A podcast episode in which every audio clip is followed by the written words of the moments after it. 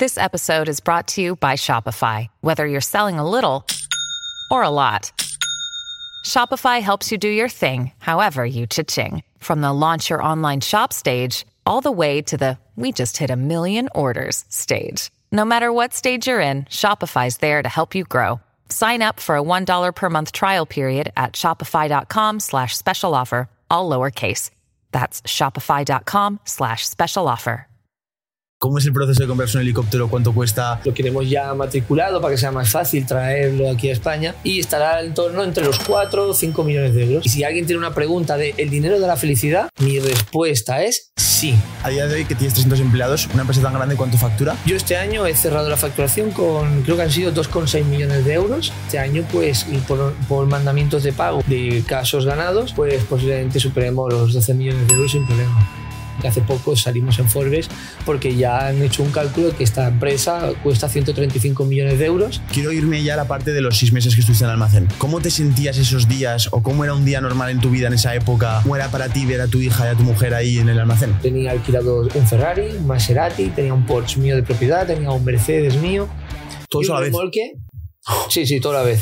Y me iba muy bien, tenía cinco oficinas, 131 empleados y la verdad es que me iba muy bien entonces. Y en apenas cinco o seis meses, una entidad financiera muy conocida en este país, pues me jodió en un contrato que habíamos firmado cinco años anterior. Entonces pues me terminé arruinando y tuve que vender coches, devolver los que estaban alquilados, eh, perdí la casa, lo perdí todo. Invertir o ahorrar. No invierto en nada más que en mi conocimiento. Vale, ¿cuánto dinero tienes ya ahorrado? Los 200 euros que voy a cobrar el mes que viene, ¿dónde los puedo meter? ¿Dónde vas a meter 200 euros, cabrón? Tú lo que no puedes es empezar una inversión si no tienes un mínimo mínimo de 50, 60 mil euros. Y que 50 mil euros que cualquiera que nos está escuchando, que la mayoría son mil euristas, y lo entiendo, como lo he sido yo durante mucho tiempo también, podemos creer que 50 mil euros es mucho dinero. Que 50 mil euros es la suma exactamente de esta pulsera y este reloj. Ambas cosas me costaron 25 mil pavos.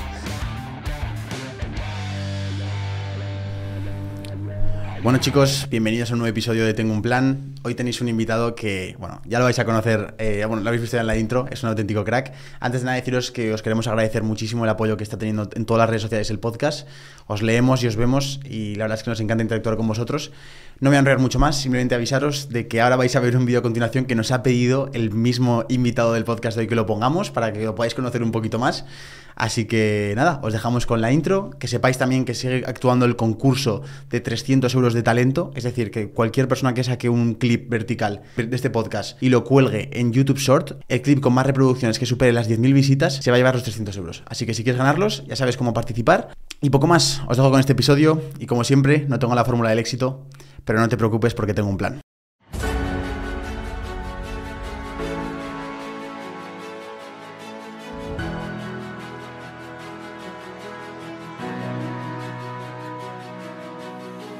Él, divergente de nacimiento, un líder natural especialista en mejorar todo lo que le rodea.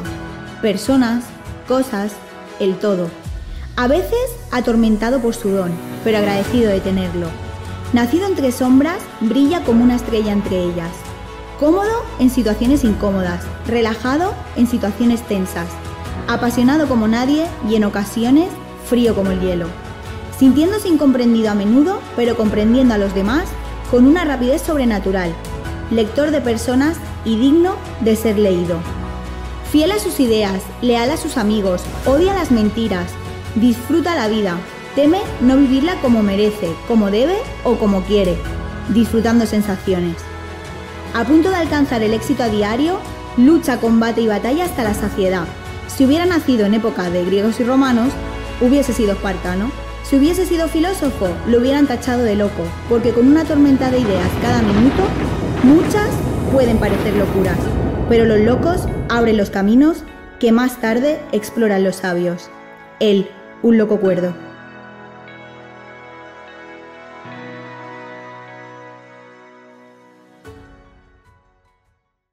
Podemos ir diciendo dónde estamos. Sí, que impresiona perfecto. bastante.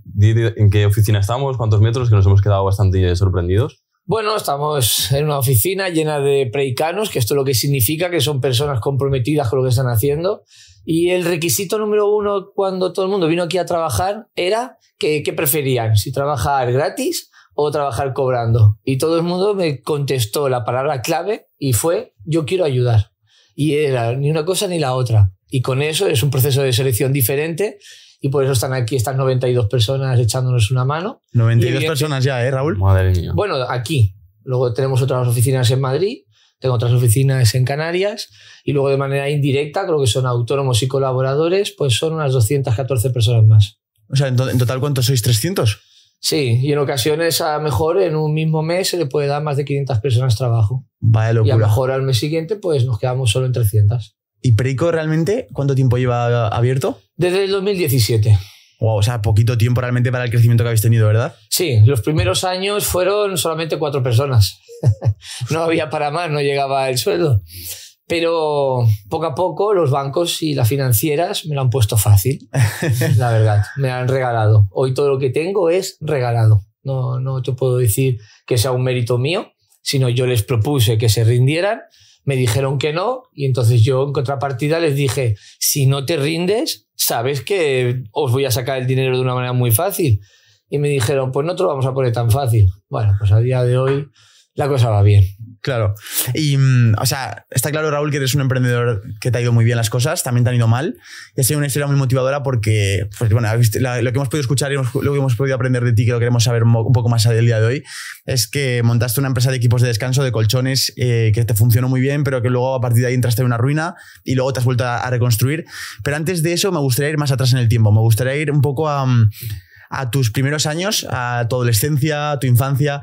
Em, ¿Cómo fue tu adolescencia que te marcó a tu forma de ser de ahora y a tu, a tu forma de ser emprendedor a día de hoy? ¿Cómo fue esa situación en casa? Muy buena pregunta. Mira, con nueve años mis padres eh, adquirieron un bar de barrio, un bar chiquitito, y la verdad es que era muy divertido porque, claro, de golpe pues tener un bar, la gente entraba, era muy divertido, ¿no? Aquello yo lo recuerdo muy, muy bien. Y me acuerdo que el primer invierno nosotros no teníamos calentador en, en los grifos para limpiar los platos y los vasos y mis padres tenían las manos muy cortadas del frío. Entonces yo lo que hacía es que yo les ayudaba y nos íbamos turnando entre los tres.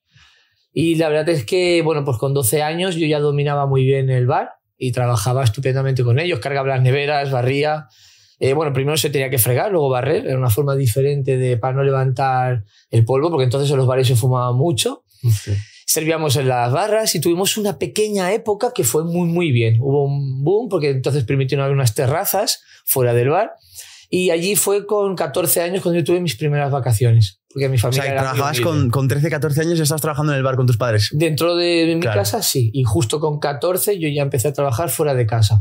Claro, eso te marcó mucho tu forma de ser a nivel de valorar el dinero, el trabajo, ver a tus padres sacrificándose, ¿no? Mm, No sé si yo por trabajar de esa manera lo sabía valorar el dinero, porque creo que a día de hoy todavía no lo sé valorar, luego diré el por qué. Pero sí que es verdad que nunca he visto a mis padres parados, siempre los he visto trabajando. Y a los 14 años, justamente cuando ellos se separaron, pasamos ahí una mala, una mala época y fue cuando yo me vi obligado a tener que trabajar fuera de casa para traer dinero. ¿Dónde fuiste a trabajar? ¿Con Pues mira, prim- un mercadillo. Esos mercadillos ambulantes que van Sí. todos los días dando vueltas por los pueblos, pues ahí, a vender zapatos. Y entonces pues montábamos una paradita y entonces pues traíamos las cajas de zapatos y un zapato se quedaba dentro y el otro fuera para que la gente pues tuviera la exposición. Montábamos la paradita y eso siempre se hacía sobre las 6 de la mañana porque había que llegar muy temprano para antes de las 8 ya estar todo montado. Y aún lo recuerdo como si hubiera sido ayer. Y tú, eh, en tu formación académica, eh, hago visto que no, que no tienes ni. O sea, no, carrera universitaria no tienes, tampoco tienes EGB. O sea, ¿cuál es- ¿en qué se te queda tu currículum? eh, la experiencia de la vida, que muy pocas personas pueden contar con ello, porque he vivido la vida tropezándome, como muchos, pero en vez de esquivar luego piedras o dejarlas en el camino, yo las recogía. Y ese es el aprendizaje de mi currículum. Así Brutal. que mi currículum es tan grande como toda esta pared. Brutal, brutal. Eh, vamos a adelantarnos un poquito en el tiempo. Vamos a pasar un poco, luego comentamos más la época de la empresa de descanso. Eh, justo hablábamos Juan y yo eh, antes de venir aquí acerca de una etapa, que deb- debió ser súper dura para ti. Y fueron esos meses que estuviste en el almacén durmiendo.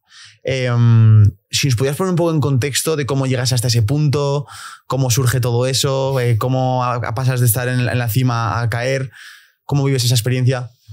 Pues mira, te la voy a resumir brevemente. Yo cuando empecé ya a trabajar después de, de la, de vender zapatos en un mercadillo. Luego ya cuando llegué a los 16 años y me podían contratar, bueno, previamente estuve en otra empresa varilleando, lo que son las, donde se ponen las bolsas de patatas en los restaurantes o los bares, Mm. pues esas estanterías metálicas yo las hacía a mano con 15 años y a los 16 ya me pudieron contratar, luego me fui ahí de pintor, estuve luego pintando, luego a dos años después me fui a trabajar de carretillero y entonces ahí llevaba la carretilla, luego me saqué el carnet para el torero y llevaba el toro y la retráctil y así fui avanzando. Luego tuve un accidente de moto, estuve un año súper jodido porque me jodí la pierna y la cadera y bueno, y no podía caminar bien. ¿Tú con cuántos años? Tenía justo 18 años. Fue en, en el 20 de abril del 98.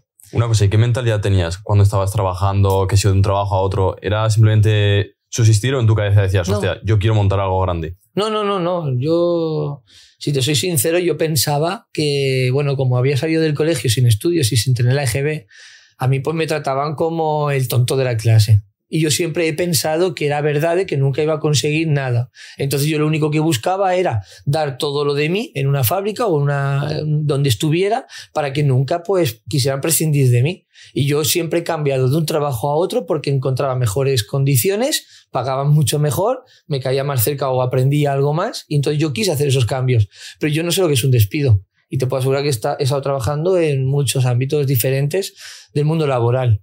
Pero a mí me, me, me, me querían. Yo siempre aportaba. Yo nunca llevaba reloj. A mí me daba igual entrar 15 minutos antes y ponerme ya a trabajar. Y en ocasiones a lo mejor era la hora de plegar, por ejemplo, a las 2. Pero yo continuaba porque a lo mejor me quedaba un poco por terminar. Qué yo bueno. nunca me he apuntado esas horas. Evidentemente yo sé que aquí la gente dice, coño, eso luego la empresa no te lo va a regalar.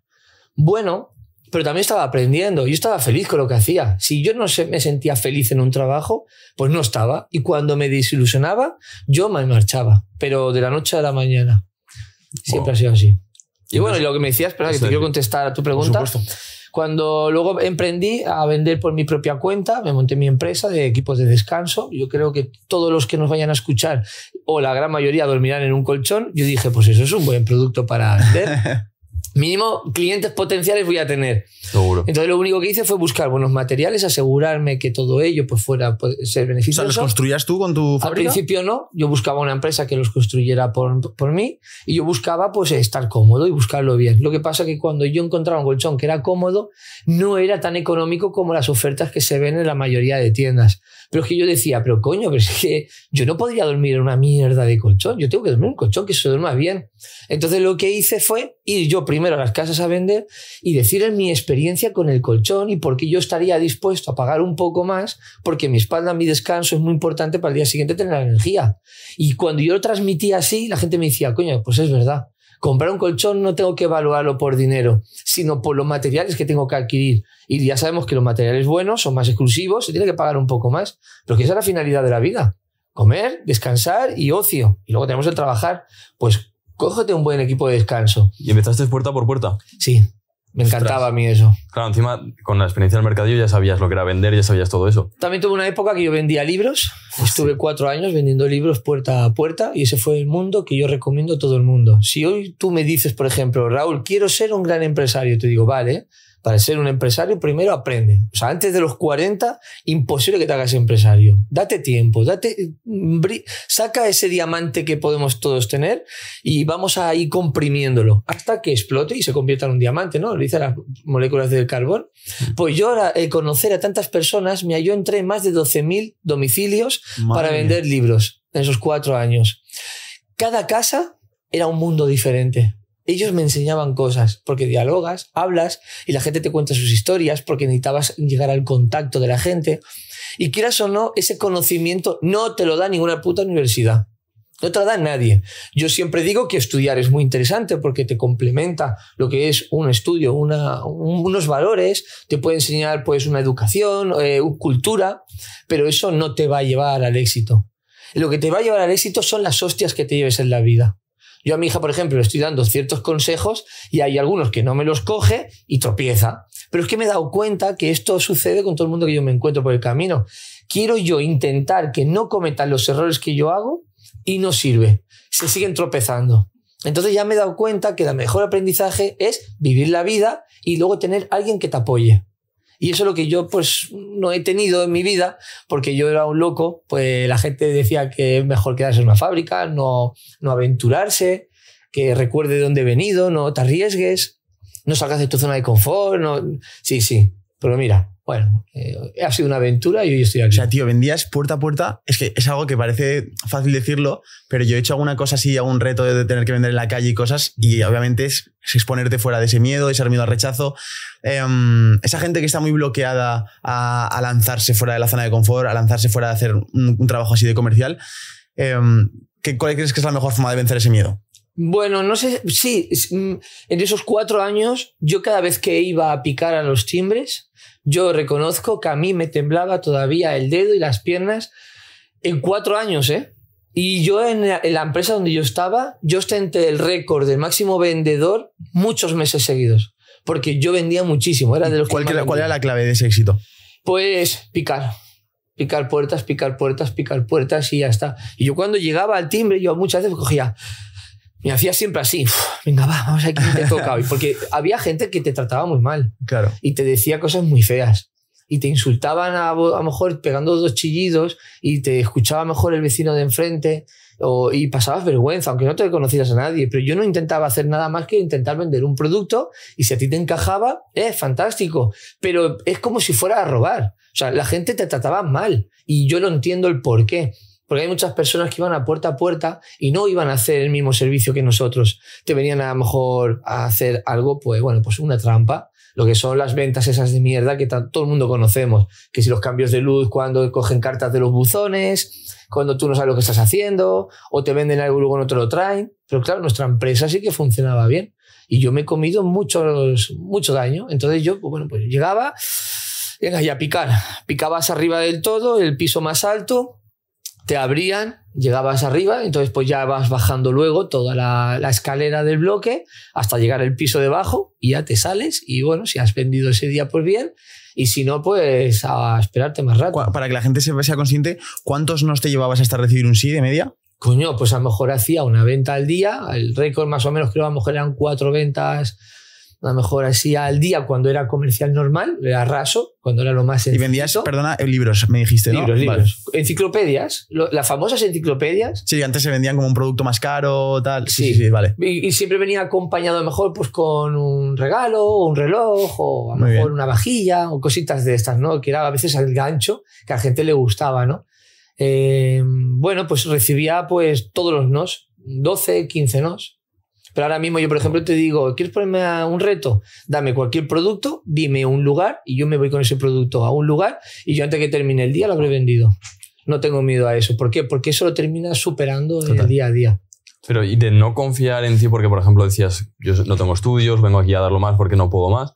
¿Cómo pasas a decir, voy a montar una empresa de equipos de descanso porque yo puedo hacerlo? Claro. ¿Cómo pasas a confiar tanto Total, esa autoestima de hacer. Bueno, lo primero es que mi autoestima era en lo que yo era capaz. Yo nunca he tenido presente de que mis estudios eran una barrera. Porque yo cuando vendía libros, eh, mi, mi economía estaba entre 12.000 y 15.000 euros de facturación mensual. Es lo que yo me ganaba, solamente vendiendo libros. Entonces, cuando yo conocía a personas que sí que tenían carreras universitarias y me decían que estaban ganando 1.900 euros al mes, y yo le enseñaba lo que yo facturaba, yo no es que me sentía por encima por lo que estaba facturando, sino porque yo a ese si yo le daba mi catálogo de libros, no tenía cojones ahí a vender. Pero yo sí tenía cojones a hacer lo que él estaba haciendo.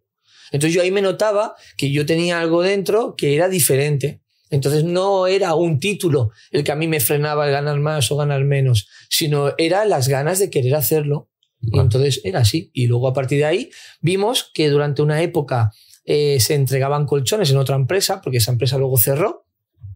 Me fui a otra empresa de aquí de Barcelona que salía anunciada en radio, en televisión y eran equipos de descanso y unas vaporetas muy conocidas. Y a mí el colchón me, me gustaba mucho. Entonces yo dije, bueno, pues el día de mañana si tengo una empresa tiene que ser de esto.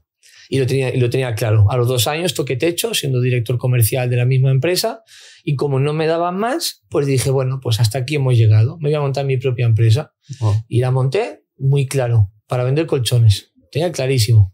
Vale, para que la gente se ponga en contexto, neto, ¿cuánto estabas ganando al mes en aquel entonces? Cuando vendía colchones por mi Eh, cuenta, Antes de dar el salto a, a montarte la empresa.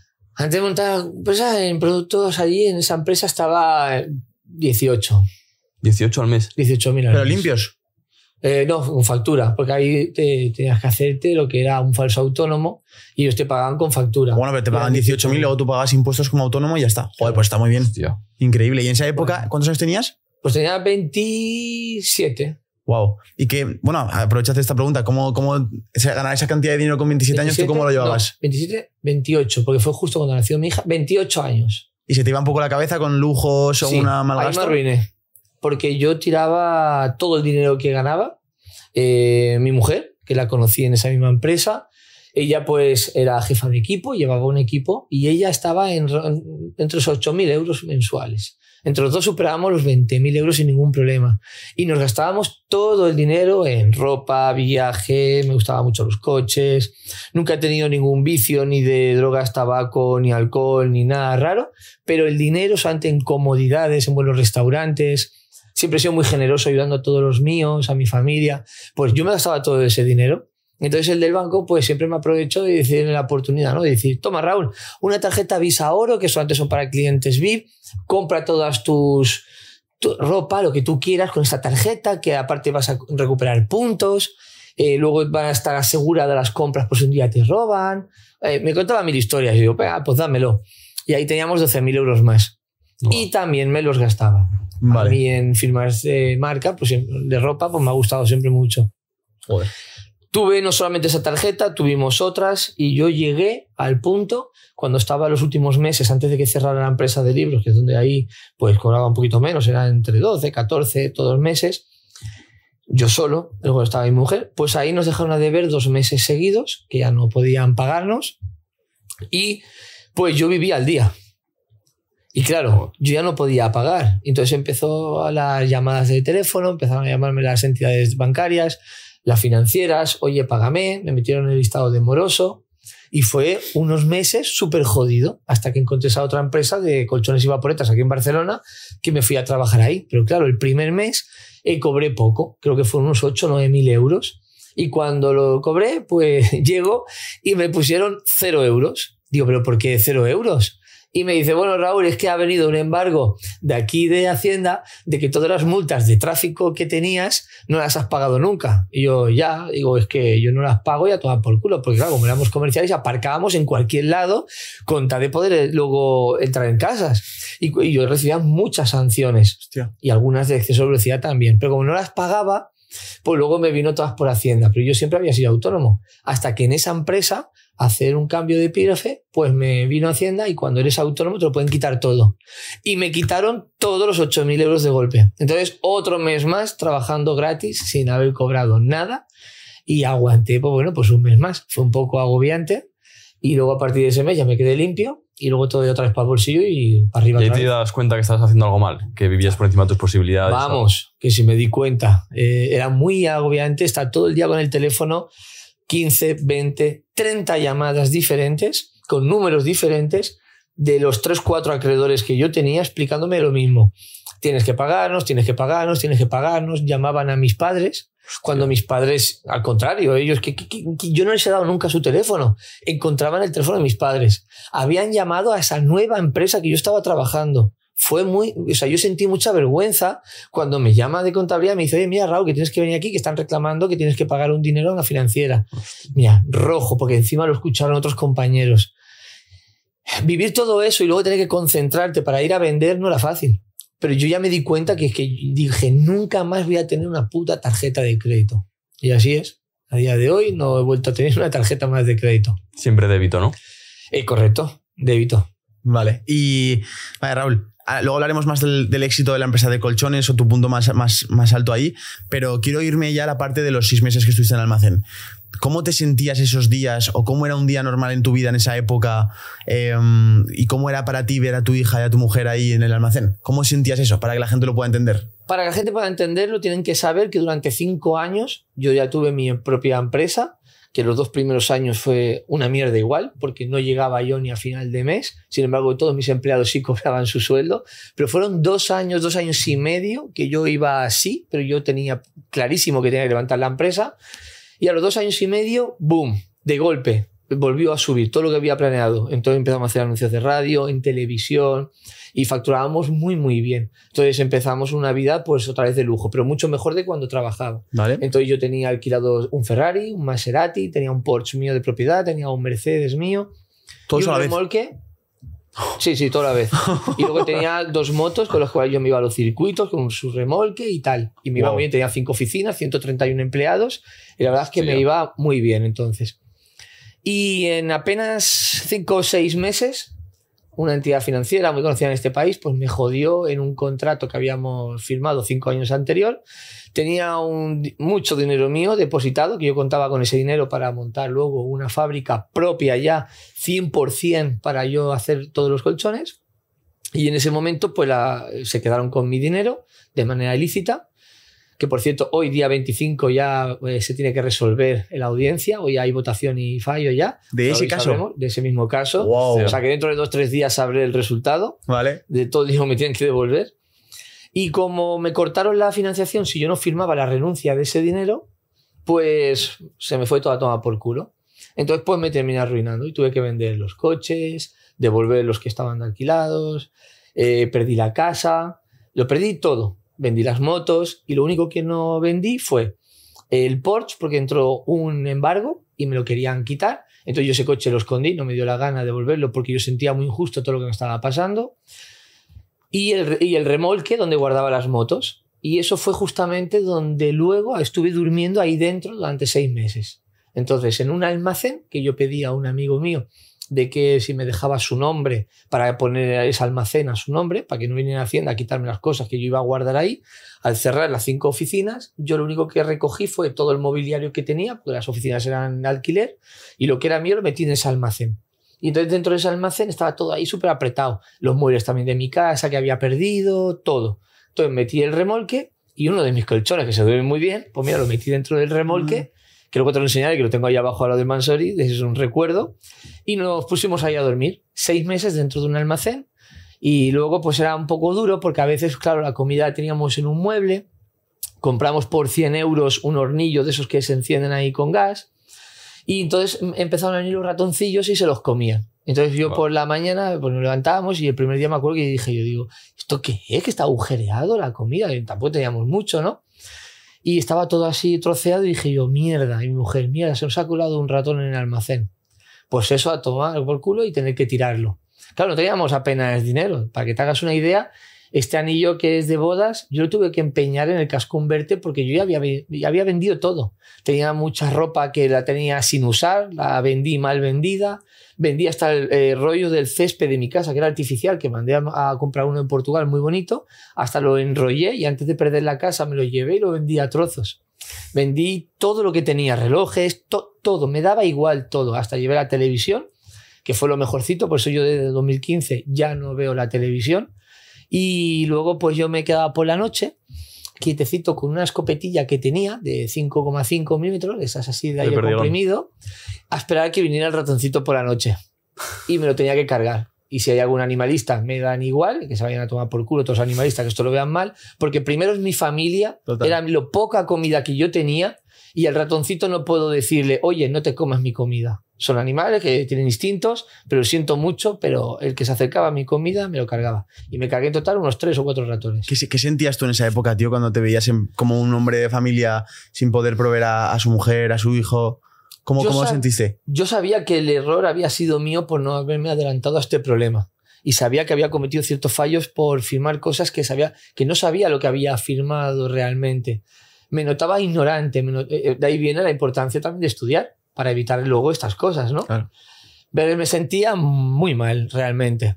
Pero bueno, no perdí la esperanza. Dije, no pasa nada, volvemos a levantarlo. El dinero al fin y al cabo va, viene y no hay problema. Qué mentalidad, Porque- ¿eh? O sea, ¿todavía pensabas en esa época que pensabas que ibas a- iba a volver el dinero? Claro, pero no, aunque no me lo devolvieran, podía volver a crear otro negocio. Y es lo que hacía. Joder. Entonces yo me iba y David se venía conmigo, que es el chico que puso eh, ese almacén a su nombre. Nos íbamos a vender puerta a puerta otra vez colchones como en viejos tiempos, sin que no se me caen los anillos. Aparte, no tenía anillos que se cayeran, así que íbamos a vender. Y entonces vendía los materiales que yo ya tenía en el almacén. Entonces lo que se vendía a mí me servía para pagar las deudas, que yo aún me quedé con deudas. Hasta que llegó un día que dije yo, no, no acabo nunca, si es que no paro de pagar intereses. Entonces tomé la decisión de no pagar nada. Dije, a tomar por culo, no voy a pagar ninguna deuda. ¿Por qué? Porque me llamó un robabocadillos, que son esta gente que te llaman por teléfono acosándote, y me dijo, mira Raúl, tienes aquí una deuda, no me acuerdo el importe, ¿eh? Lo voy a decirte ahora así del aire, una deuda de 10.000 euros, pero si me das 7.000, te, te lo condonamos eh, los, los otros 3.000 Qué mal euros. huele eso, ¿eh? Entonces, ¿qué pasa? A mí yo ahí me di cuenta que los usureros eh, negocian, porque quieren dinero. Entonces yo dije, vale, coño, pues voy a hacer una cosa. En vez de pagar ahora solo los intereses, me espero, ahorro todo lo que pueda hacer, todo el dinero que pueda traer, y luego llamo a uno de ellos y le digo, oye, ¿qué te debo? ¿10.000? ¿Qué te parece si te ofrezco 7.000 hoy mismo y, te lo ingreso y me lo quito? Y entonces estaban aceptando. Y yo ahí fue cuando me di cuenta que se podía llegar a negociar las deudas y de esta manera fue como yo fui pagando, de deudas las más pequeñas hasta las más grandes. Las deudas más pequeñas para tener menos personas que me llamaran por teléfono y no me estuvieran agobiando, entonces pagaba las deudas más pequeñas, pero no pagaba el resto. Y luego iba ganando más dinero y entonces yo iba pagando a los demás hasta que me quité todas las deudas. Y ahí ya pues, ¿Cuánto tiempo te costó quitarte todo? pues un año. Un año. Porque me quedaron también algunos empleados por pagar ese finiquito, porque yo podía haber hecho un ERE, pero no quise hacerlo. Porque si yo presentaba un ERE, ellos tenían que acudir a Fogasa y Fogasa no te paga hasta los dos años y encima tampoco te pagan el 100%, te pagan mucho menos. Entonces yo me comprometí con los pocos empleados que me quedaron por pagarles, que creo que fueron seis. Yo les dije, vamos a llegar a un, un acuerdo que durante un año yo te voy pagando cada mes lo que es el dinero, el 100%, sin que te reste nada, ni Fogasa ni nadie. Vale. Para aterrizar un poco más el por qué te arruinaste, fue porque una financiera te dijo, "Eh, este dinero que te estamos financiando te lo vamos a dar dentro de X años, ¿no? Yo firmé un documento que, que todas las ventas que yo hiciera, de ventas de colchones, como mis colchones realmente son equipos completos de descanso, la mayoría costaban entre 2.500 o 3.500 euros. Vale. Entonces lo que cogía la financiera y era que me motivó, fueron ellos que me vinieron a buscar. Oye Raúl, que sabemos referencias tuyas, ¿por qué no ofreces nuestra financiera a tus clientes? Si tu cliente quiere pagar al contado, que te paga al contado, Ah, vale. pero si paga financiado, nosotros financiamos en 24 horas. Pero de esos 3.000 euros, por ejemplo, va a hacer un número redondo, el 10% lo retenemos para que si hay alguna incidencia o algo, pues podamos acudir con esos 300 euros que nos vamos a quedar de ti. Vale. Y yo empecé a vender, a vender y ellos se quedaban siempre el 10%. Y Mm. así fueron más de 3.500 colchones que yo había vendido con ellos. Wow. Entonces, claro, todo ese dinero me lo tenían que devolver a los cinco años. Justo a los cinco años, cuando yo pedí que me lo dieran, me dijeron que no, porque habían dicho que tenían tanta incidencia de morosidad entre mi empresa y todas las empresas del sector que tuvieron que coger todo ese dinero. Y yo les dije que no, que a mí la competencia me da igual, yo no voy a financiar la deuda de mi competencia. Que me enseñe dónde yo he producido el problema de mis clientes para que no paguen y produzcan morosidad. Y no me aportaron ni un solo dato. Hostia. Entonces, ¿qué pasó? Falta- ahí yo ya empecé a mosquearme. Y entonces yo pues le dije, pues no. Y os voy a contar otra cosa más. A, la pocos días vino Fernando Liñán, el que tenía en el comercial directo de Cofidis, que vino directamente de Madrid. Se sentó ahí con Estivaliz Spin, mi mujer, que era la socia que yo tenía en mi empresa de colchones, y dijo que venía a firmar pues, directamente, pues bueno, como siempre, cada cuatro meses, lo que eran los anexos de recolaboración, ¿no? Para ir retomando. Y entre ellos estaba dentro un documento que ponía una renuncia expresa de todo ese dinero. Y Estivali se dio cuenta que ese papel estaba un poco suelto, lo soltó y dijo, oye, y Fernando dijo, no, no, no lo coja, no lo coja, no lo coja. Y ella dijo, ¿esto qué es? Y en ah, dos líneas de que nosotros rechazábamos ese dinero. Y dijo, oye, Fernando, que te hemos dicho mil veces que no vamos a renunciar nunca a este dinero. Es que yo no lo he metido, esto estaría ahí por er- error, no le hagas caso. Y dice, espérate que voy a hablar con Raúl Joder. a ver qué opina. Estábamos en un despacho en San Cugat, es un despacho grande, encima del Boca, cerca donde está el McDonald's, por si alguien lo ubica. Viene Estivaliz, eh, viene hasta la otra punta que yo tenía en mi despacho, y me dice, Raúl, mira que casi me intentan hacer firmar. Digo, ¿cómo? Me levanto, voy para allá muy enfadado, y cuando llego ya no estaba. Claro, se ha escapado. Al día siguiente, todas las operaciones que nosotros pasábamos a Cofidis por, las, por los intermediarios, no aprobada, no aprobada, no aprobada. Así, 12 ventas, no aprobadas. Vale, muy bien, venga, va, perfecto. Eh, eh, será casualidad, será, yo qué sé, eh, qué está pasando aquí. Al día siguiente, ninguna aprobada. Llamo a Cofidis y me dicen, bueno, Raúl, es que fue tu comercial a hablar con vosotros, ¿no? Volver a retomar conversación con él. Digo, no, no, que me digas tú a mí el motivo, que me lo digas. Tranquila que no te estoy grabando la conversación, que me digas qué está pasando. Y me dijo, Raúl, tú ya sabes lo que está pasando. Lo que tienes que hacer es caso al comercial. Y me querían decir que yo firmara ese documento. Y evidentemente dije que no. Y como dije que no, ya no me financiaron nada más. Entonces me fue cuando yo me intenté autofinanciar y fue lo peor que hice. Porque yo pagaba el producto, pagaba la logística, pagaba los comerciales, pagaba las oficinas. Yo tenía un punto muerto de 181.000 euros todos los meses de pago. Y nada, Ah, en y a seis partir, meses de, me a partir fui. de 181.000 euros empezabas a ganar algo de Correcto. beneficio. Flipas. Joder, lo que hay que Sí. generar. Flipas. eh, era así de arriesgado. Eh, cosas que, por ejemplo, ahora yo para hacer, tener una empresa de productos no me gusta tanto si no está muy bien soldada la empresa. Por eso prefiero servicio, que es como lo que hago. Vale, lo que haces. eh, comenta cómo, cómo surgió esto de Preco. Sí, es una, Porque es una es, historia es así. muy curioso. Una vez yo estaba intentando vender a una señora un colchón, estábamos ahí en Tarragona y yo siempre con todas mis ganas de querer vender y esa señora me dice, no te voy a comprar. ¿Por qué no? A ver, venga, va, vete para aquí, guapa, ven ya. Que no, que que aquí, no. arru- aquí arruinado en, el almacén, Sí, ¿verdad? claro, yo salía del almacén, iba a vender y volvía. Vale, poner en contexto. Y la señora, no, no, no, no, que no te quiero comprar. Qué dura esta señora. Señora, no te hagas dura, que ya me has comprado en otras ocasiones. Por eso no te voy a comprar, porque sois muy careros. No me jodas. Si te estoy vendiendo ahora lo que te quiero vender más barato, porque te he dicho que he cerrado, ya no tengo costes como antes, te he reducido el precio. Me dice, no, no, por los intereses que aplicáis. Digo, yo no aplico ningún interés, eso es la financiera. Claro, es la. Me dice, sí, sí, se os tendría que denunciar por los altos intereses que aplicáis. Y aquello a mí me dio una chispa. ¡Pam!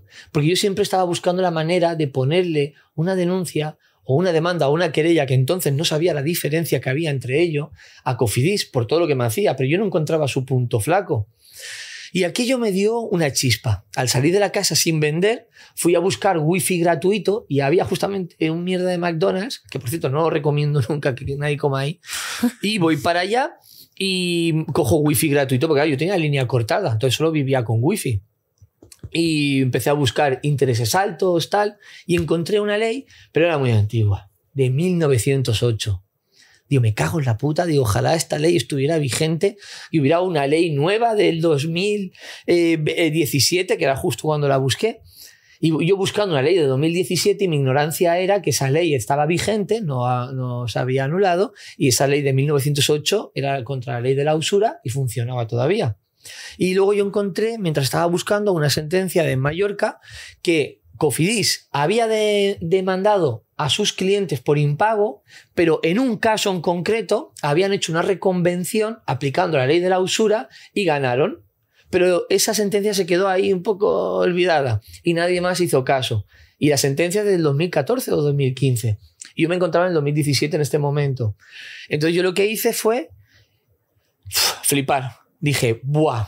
Como yo ahora vaya a las 3.500 personas de los clientes que yo le he colchones, les diga que he encontrado una ley, que he encontrado que se puede ganar en el juzgado, de que yo no me he ganado nunca ni un solo euro por las comisiones por haber aplicado los intereses a los clientes, porque a mí nunca me ha pagado Cofidis nada. Y yo ahora le diga que esto se puede ganar, yo a Cofidis ahora lo voy a joder. Y empecé a ir a casa de clientes.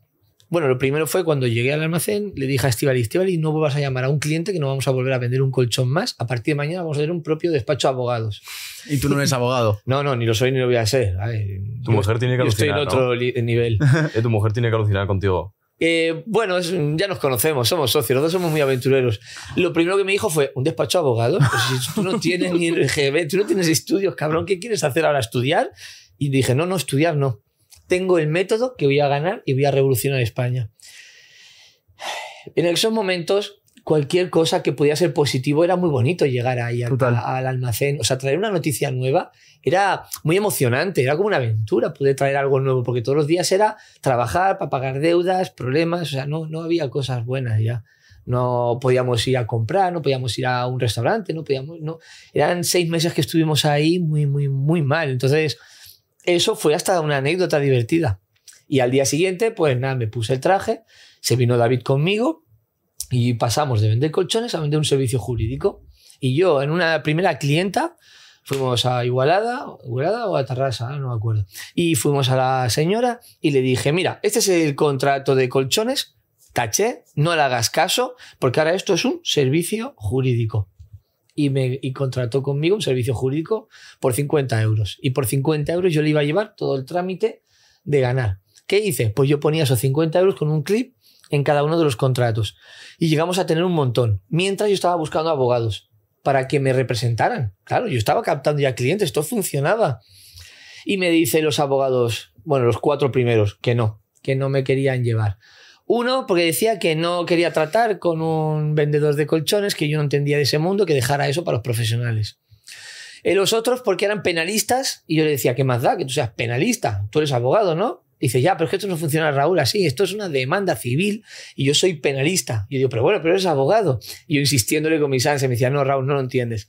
Y este, que fue el cuarto abogado, me dijo, te voy a recomendar a uno que te va a gustar. Me fui a buscar al quinto y este abogado no tenía ni siquiera despacho, porque me reuní con él en Plaza Cataluña para tomar un café.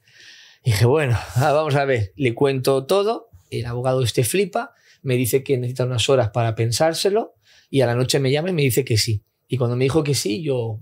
Ya tengo abogado.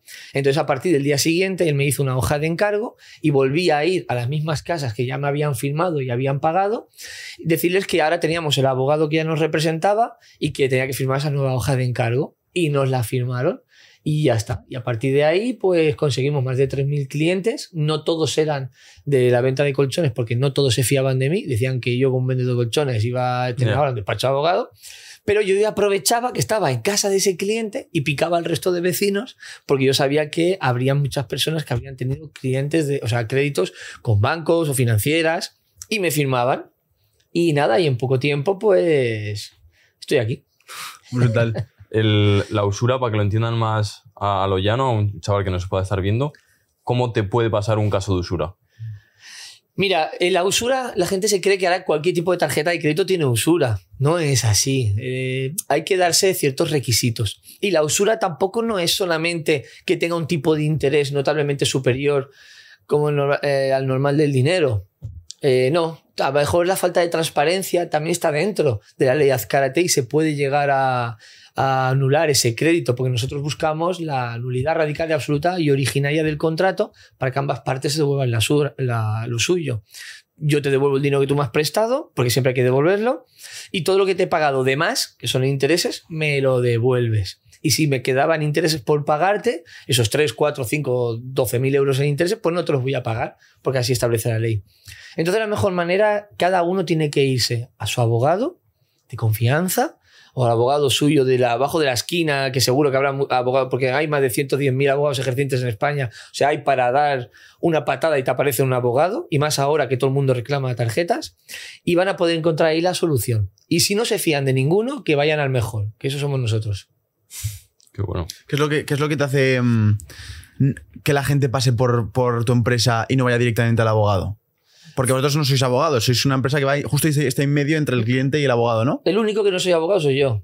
Todos Vale. los que más voy contratando, claro, todos son abogados y procuradores, y luego tengo pues también asesores jurídicos. Todo el mundo es el mundo de la abogacía, menos yo. Lo que pasa es que yo no tengo el título colgado, pero sí tengo el conocimiento de ello. Y, vale, y te permite eso poder hacer ejer- ejer- ejercer el, el- el servicio entero, ¿no? O sea, Yo un soy el cliente. representante legal de mis clientes. O Brutal. sea, y firman a Raúl Castañeda Cruz. brutal. Tienen que firmar a mí.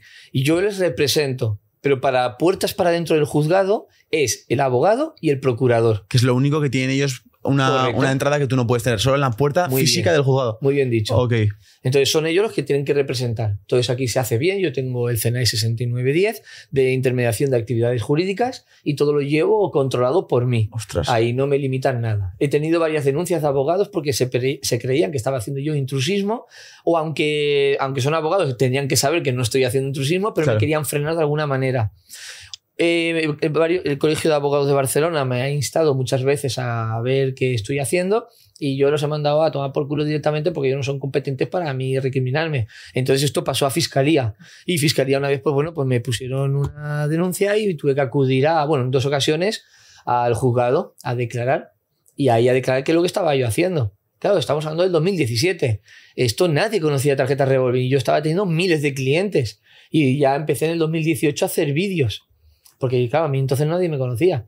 Y entonces creé una revolución pues, bastante importante. Y, ¿Tú tienes algún vídeo de finanzas que yo he visto, bastante popular, de tema de lo de la, división económica, del diezmo, todo esto? Em, vamos a poner un ejemplo aterrizado para la gente que nos está viendo. Vamos a poner que tenemos 23 años, por ejemplo, ¿vale? Un chico, 23 años, tiene un salario de 1.400 euros y, em, y está en un proceso de independizarse, ¿vale? A partir de ahí, te lo dejo en tus manos, Raúl. ¿Qué consejos le das para que se administre la mejor forma posible su dinero y los ingresos que va a tener a partir de ahora? Vale, lo primero que no se le vaya a subir la cabeza, que 1.400 euros puede pensar que es mucho más que 1.000, pero es una mierda de dinero. Una mierda total. Hay comidas, cenas que te valen más de eso y se gastan en un ratito, muy bien, muy divertido todo, pero eso no es dinero. Lo que hay que hacer lo primero es un plan de ahorro y un plan de futuro incluso para poder emanciparse. Y esto es muy serio, porque una vez que te vas de casa, uno ya no quiere volver. Y si vuelves, sabes que volverías encima con problemas. Entonces, ¿qué hay que hacer? Yo siempre mi recomendación es el 10% de todo lo que toque tus manos, cada vez que recibas el sueldo o hayas ganado dinero por alguna venta o algún servicio o comisiones, el 10% es un ahorro que hay que hacer que se llama diezmo. Esto es muy bíblico, yo no soy creyente, pero me funciona muy bien y ese 10% yo lo voy a guardar toda mi vida. Nunca, jamás voy a tocar ese dinero. Y ese va a ser la herencia, en todo caso, que yo dejaré, que eso sí que lo voy a hacer yo, ese 10% que yo haya tocado, a mi familia, pero mi familia tiene que hacer lo mismo. Ese diezmo nunca tocarlo, solo engordarlo y que vaya pasando con los años. ¿Vale? Tú tienes ese 10% y ¿qué es? Que cada mes eres más solvente que el mes anterior. No ahorro, diezmo, ahorro. Y eso es lo que te hace tener luego una tranquilidad. Psicológicamente sabes que tú tienes ahí tu rincón. Cuando quieres pedir luego a lo mejor una hipoteca, es más fácil que sepan que tienes el dinero para pagarte la casa, pero no lo haces porque ese dinero es siempre de ahí guardadito. Luego, después de separar ese 10%, me voy al 20% restante. El 20% restante es el ahorro. ¿El ahorro para qué es? El ahorro por si un día tengo un problema con el coche, se ha roto una nevera, quiero irme de vacaciones, quiero comprarme algo extra, quiero dar la entrada de fianza de una vivienda que tengo que pagar los dos meses de, de fianza, más el mes en curso, posiblemente el mes de alquiler que se queda la agencia. Lo utilizo de mi ahorro y se toca de ahí.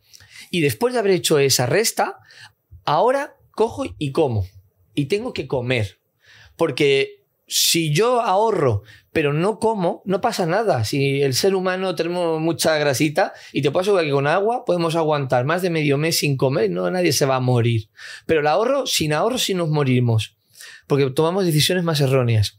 Entonces lo tercero es comprar la comida de golpe de todo el mes. Mínimo, mínimo, mínimo 300 euros por persona. ¿Por qué 300 euros mínimo, mínimo, mínimo? Porque hay que comprar calidad. Nada de irse al puto súper y comprar lo más barato.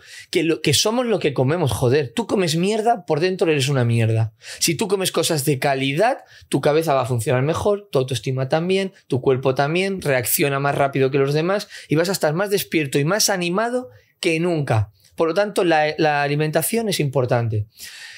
Luego yo me voy, si tomas medicinas o tomas algo, pues habría que comprarlo en ese orden. Y a posterior, ya después de comprar la comida, me voy al ocio. Yo tengo que destinar mínimo, mínimo, mínimo todos los meses 100 euros como mínimo a comprarme una camiseta, un pantalón, unas bambas, irme al cine, hacer algo exclusivo, mínimo una vez al mes. Por muy jodido que yo me encuentre. ¿Por qué? Porque el hecho de comprarte una camiseta nueva y oler ese perfume a nuevo es porque te da una sensación, son olores que se les impregna a las vestimentas, a la ropa, a los productos, a los embalajes, que tú cuando lo hueles te trae un recuerdo y la encima, eso que tenemos aquí en la cabeza, que yo no soy médico, pero sé que te da mucha felicidad, te, te, demuestra que estás vivo, que trabajas por un fin, que estás para algo y eso es lo que te motiva. Entonces, un poquito de esa diversión te vuelve fuerte.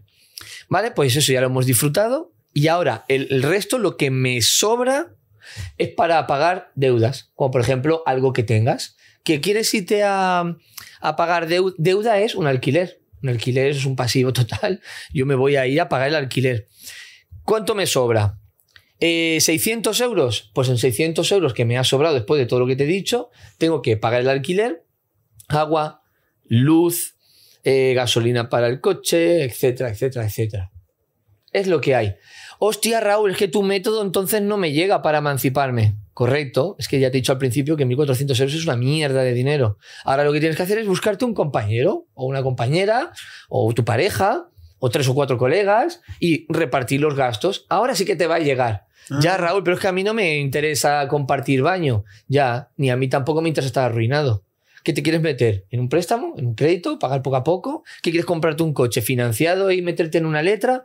Venga, no toque los cojones, que, con la mierda de dinero que cobras de 1.400 euros, te compras un coche, te pegas un porrazo, te viene la policía, te dice que ha sido culpa tuya, que a lo mejor te has tomado una copa de más, el seguro no te cubre el seguro, eh, te quedas sin coche, encima tienes que pagar la farola que has roto y ya te quedas con deuda. ¿Y ahora qué haces? Porque tienes que seguir pagando el crédito. Pero ¿cómo vamos a tener, cómo vamos a estar conduciendo un vehículo que no esté eh, eh, 100% asegurado? Y el 100% no existe. Es como si tú coges tu casa y ahora te la llevas a cuestas y pasas por un barranco o por la playa que se pueda hundir. No, tú dices, no, mi casa se queda ahí quieta. ¿Cómo puedes conducir un coche financiado sabiendo que existe el riesgo de perderlo? Pues cómprate un coche de 1000 euros, como yo hice cuando me arruiné. Me compré un Ford Focus de 800 euros. ¿Y de qué coche venías? De un Mercedes, del Porsche, del Ferrari 458 Italia. Flipas. Joder. Y tuve también el 4Q del Maserati. Y me compré, pero no pasa nada, sí, pero soy súper guay. Mira, me mantenía fuerte, no tenía dirección asistida. Y aparte no me dejó engordar porque como no iba el aire acondicionado, pasaba un calor que flipas. Mira, me mantenía a tipo. Pero es lo que hay. Es que eso me recordaba cada día que yo mm, no podía vivir por encima de mis posibilidades. Y perdona que haga un salto en el tiempo, Sí, sí. pero yo después de tener ese coche, que nos duró más de tres años, yo ya tenía dinero para poder comprarme un coche nuevo, pero es que yo estaba muy concienciado en el ahorro. Y yo iba con el Ford Focus y pasé de un Ford Focus a comprarme un G, el 63 AMG, y pagué 205.000 euros al contado. Y pasé de ese salto, porque yo estaba ahorrando mi dinero. Y yo que evidentemente me podía haber metido en un coche financiado o haberme comprado un coche de 30, 40, 50 mil euros, pero no eran los coches que yo quería. Yo tenía muy claro lo que quería. Entonces, pues yo iba muy bien con mi Ford Focus, que me llevaba y me traía, y ahorraba de una manera más rápida para pegarme el salto que me, me merecía. Porque yo me resté en el tiempo cuando estaba en el almacén. Pero yo su- suplí el tiempo que estaba en el almacén a que ahora que estaba ganando dinero en Preco no se me subiera la cabeza, no gastarlo y todo lo que fuera ahorrando ahorraba mucho más. ¿Cuánto estabas ahorrando? ¿De qué porcentaje de tus ingresos? Pues ahorraba el 10% de todo lo que tocaba a mis manos en el, en el diezmo y eso aún no lo he tocado, cada día lo engordo, y el 20% todo lo que tocaba a mis manos. ¿Del salario que te ponías de Preico o del total de lo que entraba en Preico? No, es que Preco hace su propio diezmo y ahorro y luego todo lo que me tocaba a mí como Preco, como empleado, pues a mí me- yo hago el 10% igual. y luego el 20% Pero es es que extra. el coche no es mío, el coche es de. Vale. Todos los coches son de Preco. ¿Por qué lo compra Preco? Porque yo hago publicidad con los coches. Yo en vez de irme a la radio, a la televisión, que cuestan 25.000 euros el minuto, Wow. pues yo dije, ¿qué cojones? Pues yo en la venta de colchones yo me gastaba mucho dinero en publicidad. Entonces yo ya lo tengo muy claro, he aprendido muchos errores. Prefiero llevar yo, pues cuando llevo el 720 del McLaren o cuando llevo el 488 de Ferrari, he tenido un Rolls Royce, el Urus, el Mansori que tengo ahora aquí abajo también lo podéis ver, eh, ahora un SLS, hay el, el- el GTS, que ahora queremos cambiar por el GTR. Eh, todos estos coches, yo siempre les pongo mi pegatina que tengo especial de Preico Jurídico. Bueno, es un símbolo de preicano. Mm. Y la gente lo ve los coches, la gente pregunta, y eso me sirve a mí de publicidad. Hago muchos vídeos enseñando a la gente cómo yo muestro mi vida, cuando estaba arruinado y cuando no, y eso me sirve. ¿Cuán- Pues, ¿Cuánto bueno. dinero en total te has gastado en coches? En coches, me he gastado cero euros. Cuando digo cero euros significa de que Cofidis me lo está regalando todo, así como el Banco Santander, eh, la Caixa, el CTLM, Wizzing, todos, porque yo les propongo siempre que le paguen todo a mi cliente cuando yo hago la reclamación previa y yo entonces gano cero euros y mi cliente recupera el 100% y ellos que son tontos solo me ofrecen el 85%, yo digo que no, entonces me voy a pleito. Y entonces cada vez que hay un pleito hay unas costas y esas costas son para mí, para el despacho. Y por cada juicio son 3.000 euros que nos llevamos. Entonces, claro, todo lo que yo hago cada día es gratis porque me lo están regalando, porque tienen la oportunidad de allanarse y de rendirse, pero no quieren rendirse. Pues bueno, pues ya está estimada, que hace poco salimos en Forbes, porque ya han hecho un cálculo que esta empresa cuesta 135 millones de euros, creciendo todos los meses porque estamos creciendo un ritmo de tantos clientes que equivale entre 2,5 3 millones de euros que vamos creciendo cada mes en facturaciones a dos años vista, que son cuando se soluciona el juicio y se va luego cobrando. Eh, Enhorabuena, Raúl. Es admirable lo que has hecho, tío. Bueno, Eh, a, a- a día de hoy, que tienes 300 empleados, una empresa tan grande, ¿cuánto factura al ¿cuánto mes? Yo estoy facturando, bueno, al menos eh, yo Una, al año- una empresa como, o al año, como quieras llamarlo, para que la gente este sepa el año tamaño de Preco. Solamente porque la- yo estoy cobrando lo que son las cuotas de los clientes que me pagan interés para iniciar el procedimiento, Vale. que son 150 euros masiva. Y algún juicio de los que ya hemos empezado a ganar este año, ya hemos cobrado algunas costas.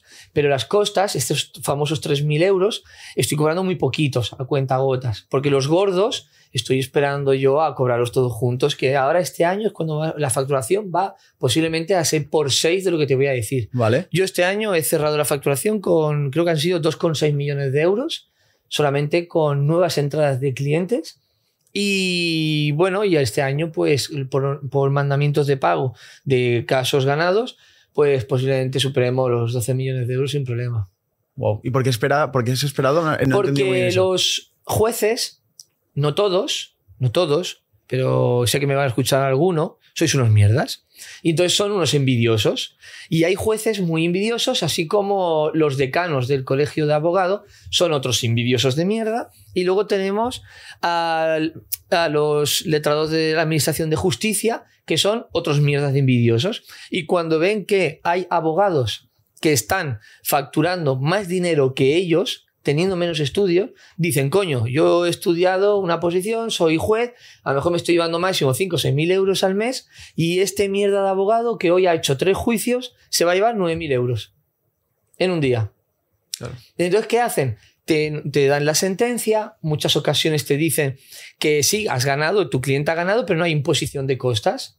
Y tú dices, pero vale, ¿cómo no va a haber costas? Es un procedimiento ordinario, es civil, lo he hecho todo correcto y encima es por cuantía indeterminada. Aquí toca costas. Bueno, pues ya nos toca recurrir a segunda instancia Oh. para que nos den las costas. Nos las dan.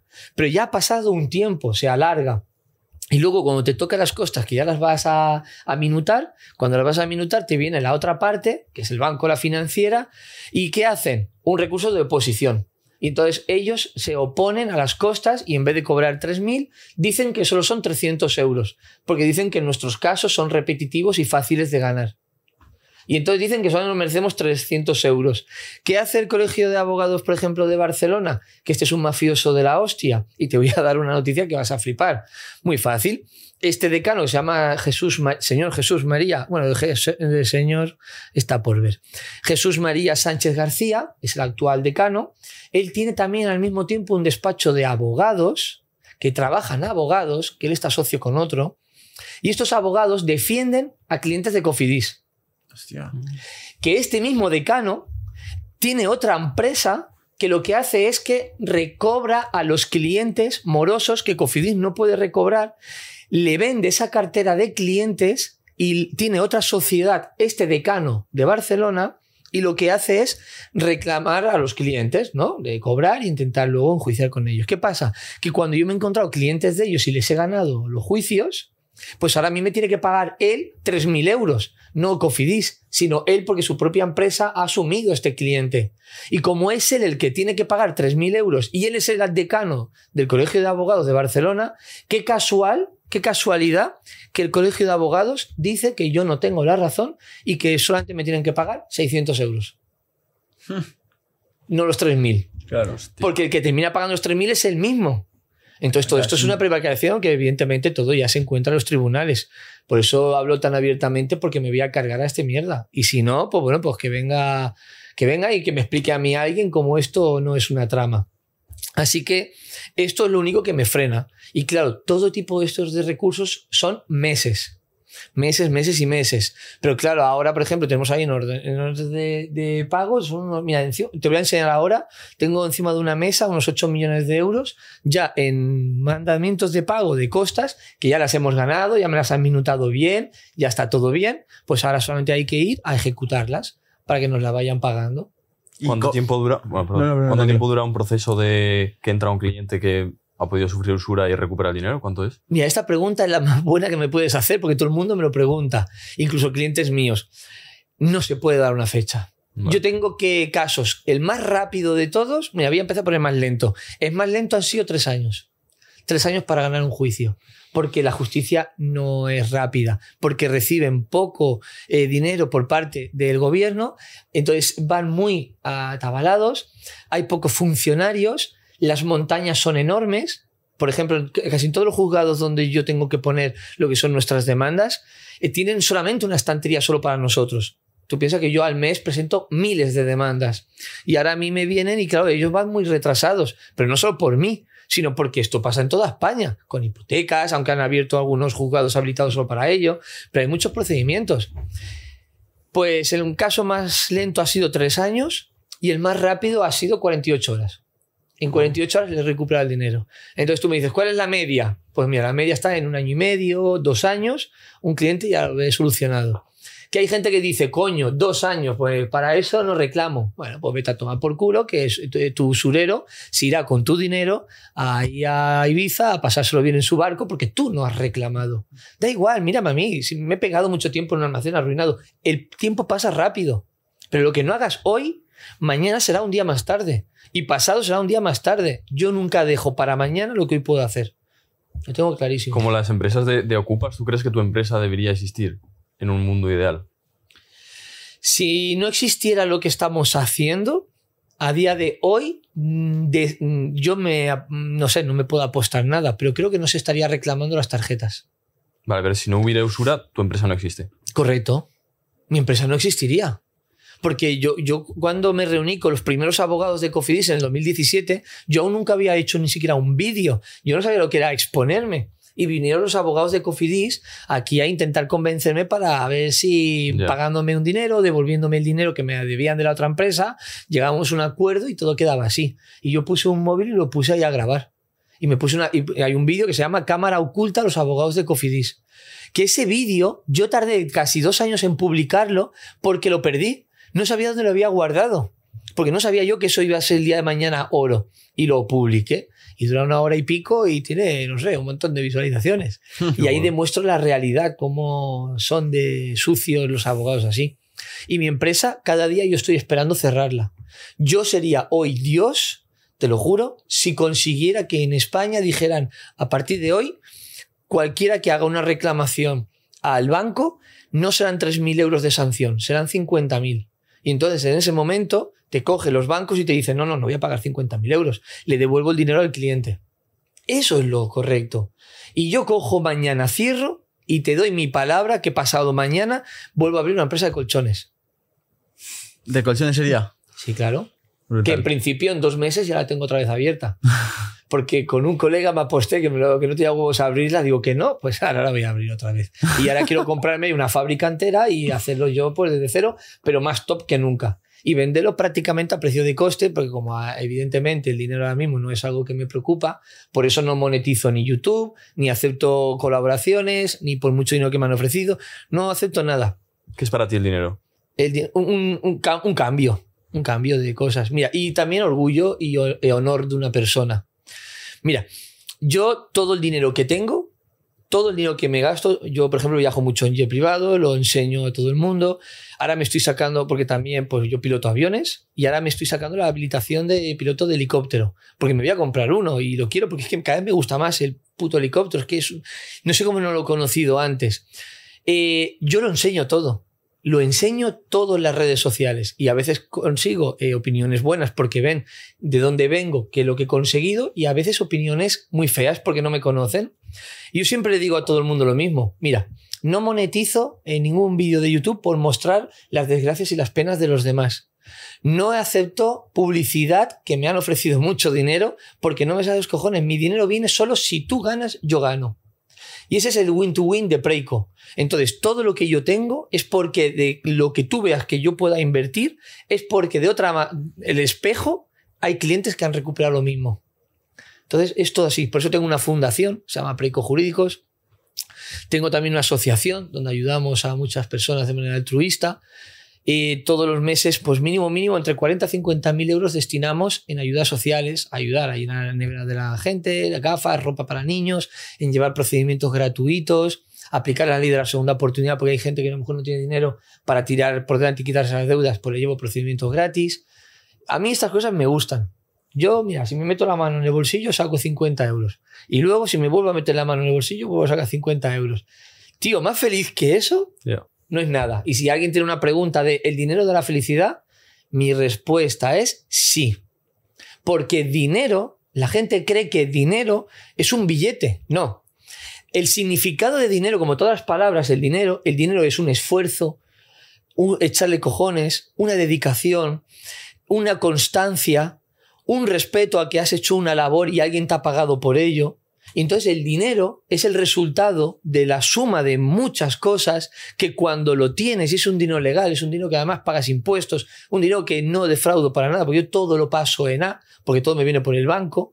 Todo ese dinero, una vez que ya he pagado los altos o bajos impuestos, ya eso ya no voy a entrar ahí, y llega a mi mano y lo puedo cambiar por cosas que me hacen feliz, porque yo cuando estaba en el almacén, yo sonreía, pero no era feliz.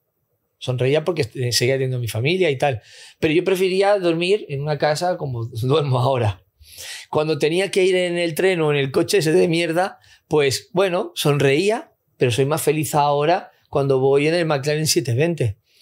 Soy más feliz cuando voy a un restaurante y pues me gasto mil euros o dos mil euros en una cena, porque son restaurantes ¿En una exclusivos. Claro, y me gasta mucho más. Por ejemplo, el Sublimotion, aquí en, en Sí. Ibiza, es muy bonito. Yo lo recomiendo que la gente pues ahorre para ir, porque esa experiencia es increíble. Eh, fuimos varias personas, les invité y sí, sí, y, y sin ningún problema. Creo que eran 1.500, 1.600 euros por cubierto, una Sí. cosa así. Wow. No hay ningún problema. Y es que es dinero, tío. No he estado yo 12 años en total sin vacaciones, sin pasármelo bien. ¿Por qué? Porque tenía muy claro que yo quería jubilarme antes de los 60. Y para ello tenía que comerme juventud. Mis padres tienen menos años, o sea, tienen la posibilidad de durar menos años que yo, porque nos han alimentado igual de bien, su esperanza de vida va a ser más corta. Mi hija va a tener una esperanza de vida todavía más larga que la mía, pero yo sé que voy a llegar tranquilamente a los 80, 90 muy cuerdo, y más con los ejercicios que he estado haciendo, nunca para alimentarme bien. Entonces yo decía, coño, la juventud, estos años de joven, no es para pegármelas de fiesta en una discoteca. Es para emprender, ganármelo, porque ahora yo tengo 43 años y me pego una puta vida de la hostia.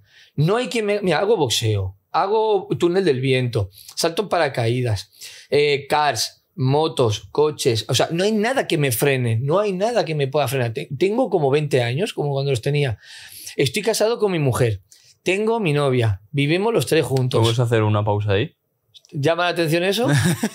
Un poco. Vale, o sea, acabas de decir que tienes una mujer y tienes una novia. Eso, Sí, claro. ¿Lo has contado alguna vez por redes sociales? ¿Eso cómo, Sí, claro, somos tres. cómo, cómo lo gestionas eso y cómo surge? Bueno, surge porque yo tengo un corazón muy grande y sé dar mucho cariño y ya está. Y son cosas que surgen, pero lo ves. Pero estas cosas surgen porque tengo tiempo.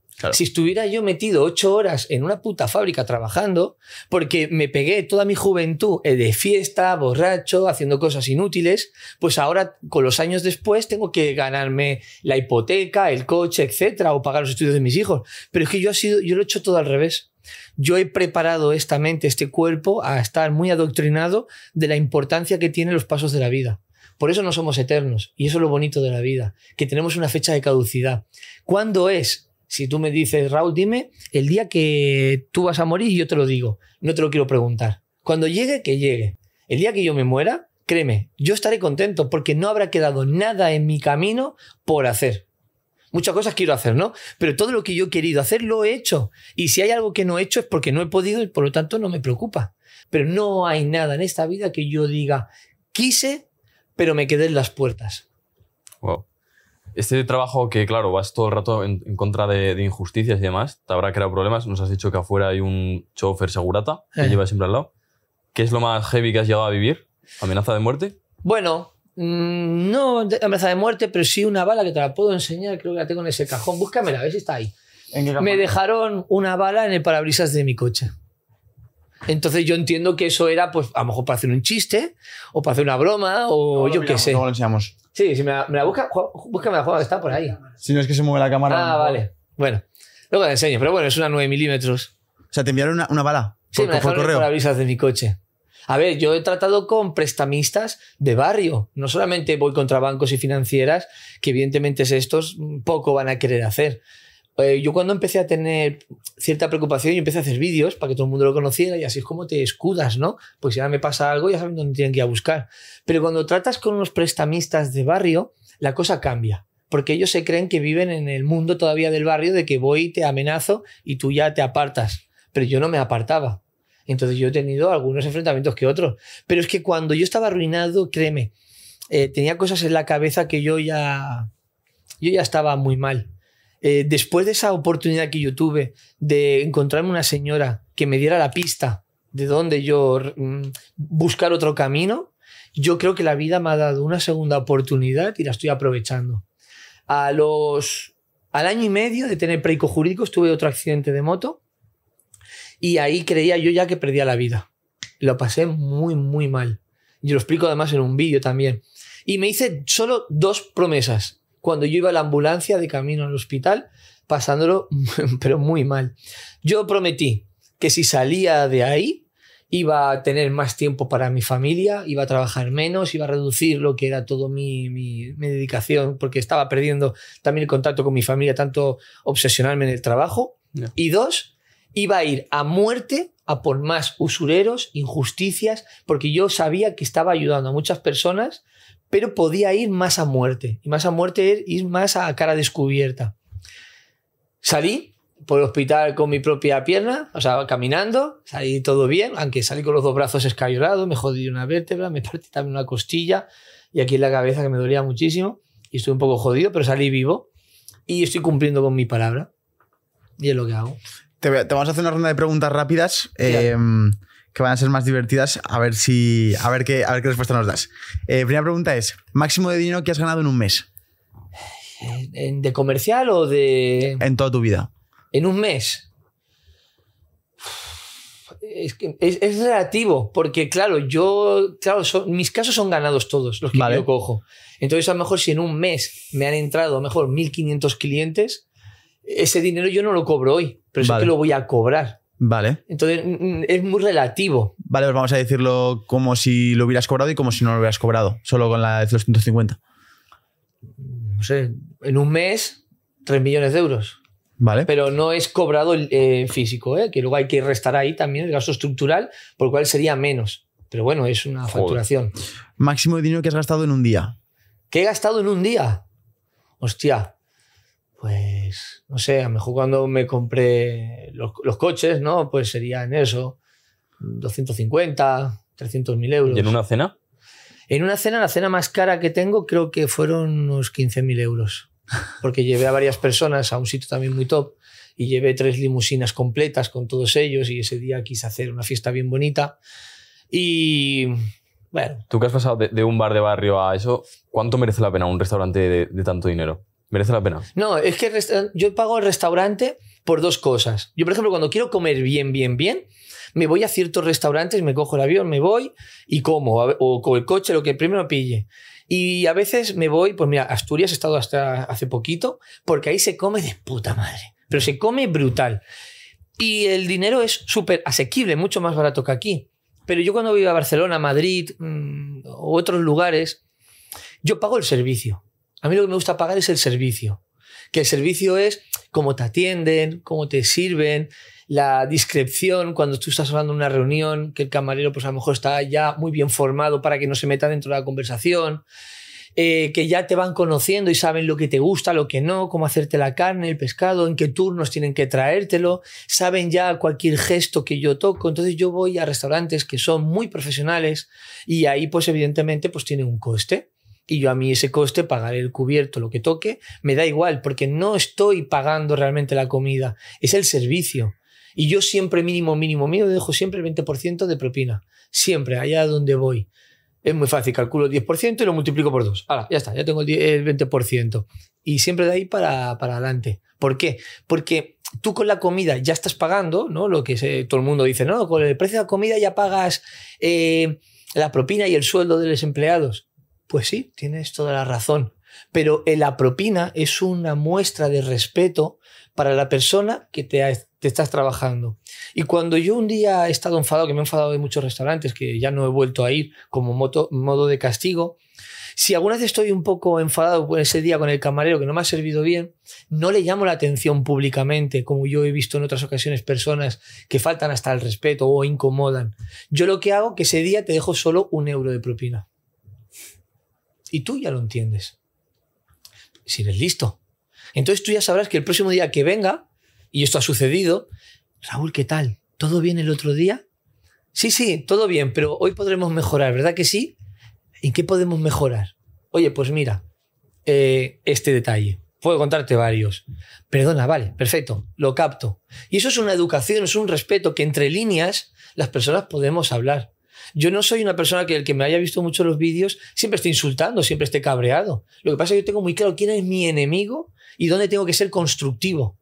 Y de esta manera yo entiendo que la propina es una forma de respeto. Por eso, cuando una vez un trader muy famoso hizo un vídeo que se equivocó un poco y estaba en Playa Padre, allí en Marbella, en un, también un sitio de bastante prestigio, pues hizo un vídeo con el tema de la propina y tal.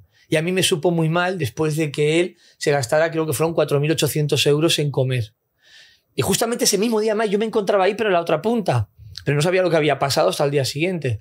¿Qué hice yo? que volví la semana siguiente al mismo restaurante, me puse a comer justo en la misma mesa donde estuvo él, porque ahí sí vienen los mismos camareros, y cuando vinieron los mismos camareros les dije, toma, hoy de propina 4.800 euros, lo mismo que él se comió y no dejó nada de propina, pues yo os dejo lo mismo que comió él.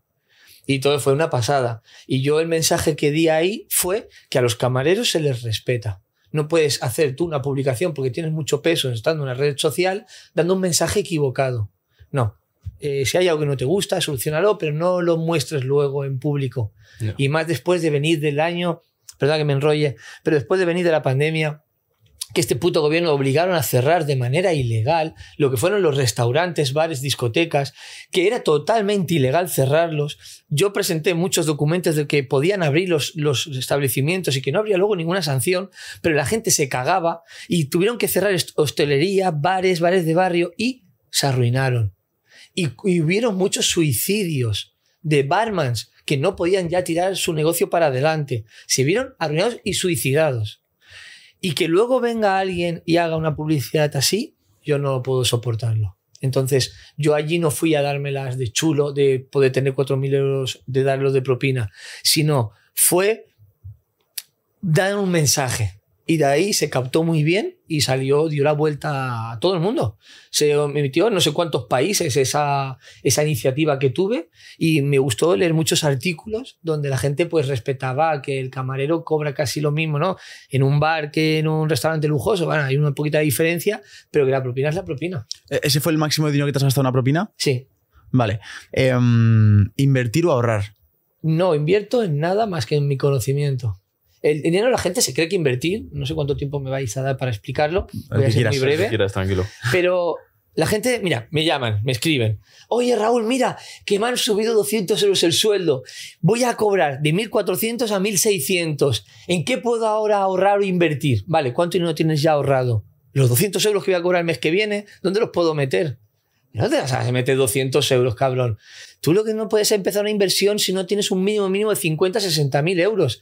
Pero es que el mínimo yo te pediría hasta 100 mil. Si tú no ahorras ahorrar 100 mil euros, no hay ninguna inversión que a ti te vaya a dar dinero. Más que dolor de cabeza, habrás metido ese dinero en otra cosa y te estás equivocando. Es que el mundo del inversor, el mundo del empresario no es para cualquiera.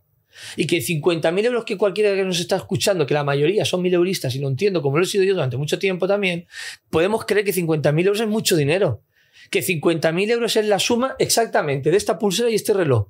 Ambas cosas me costaron 25.000 pavos. ¿Tú crees que esto es dinero suficiente?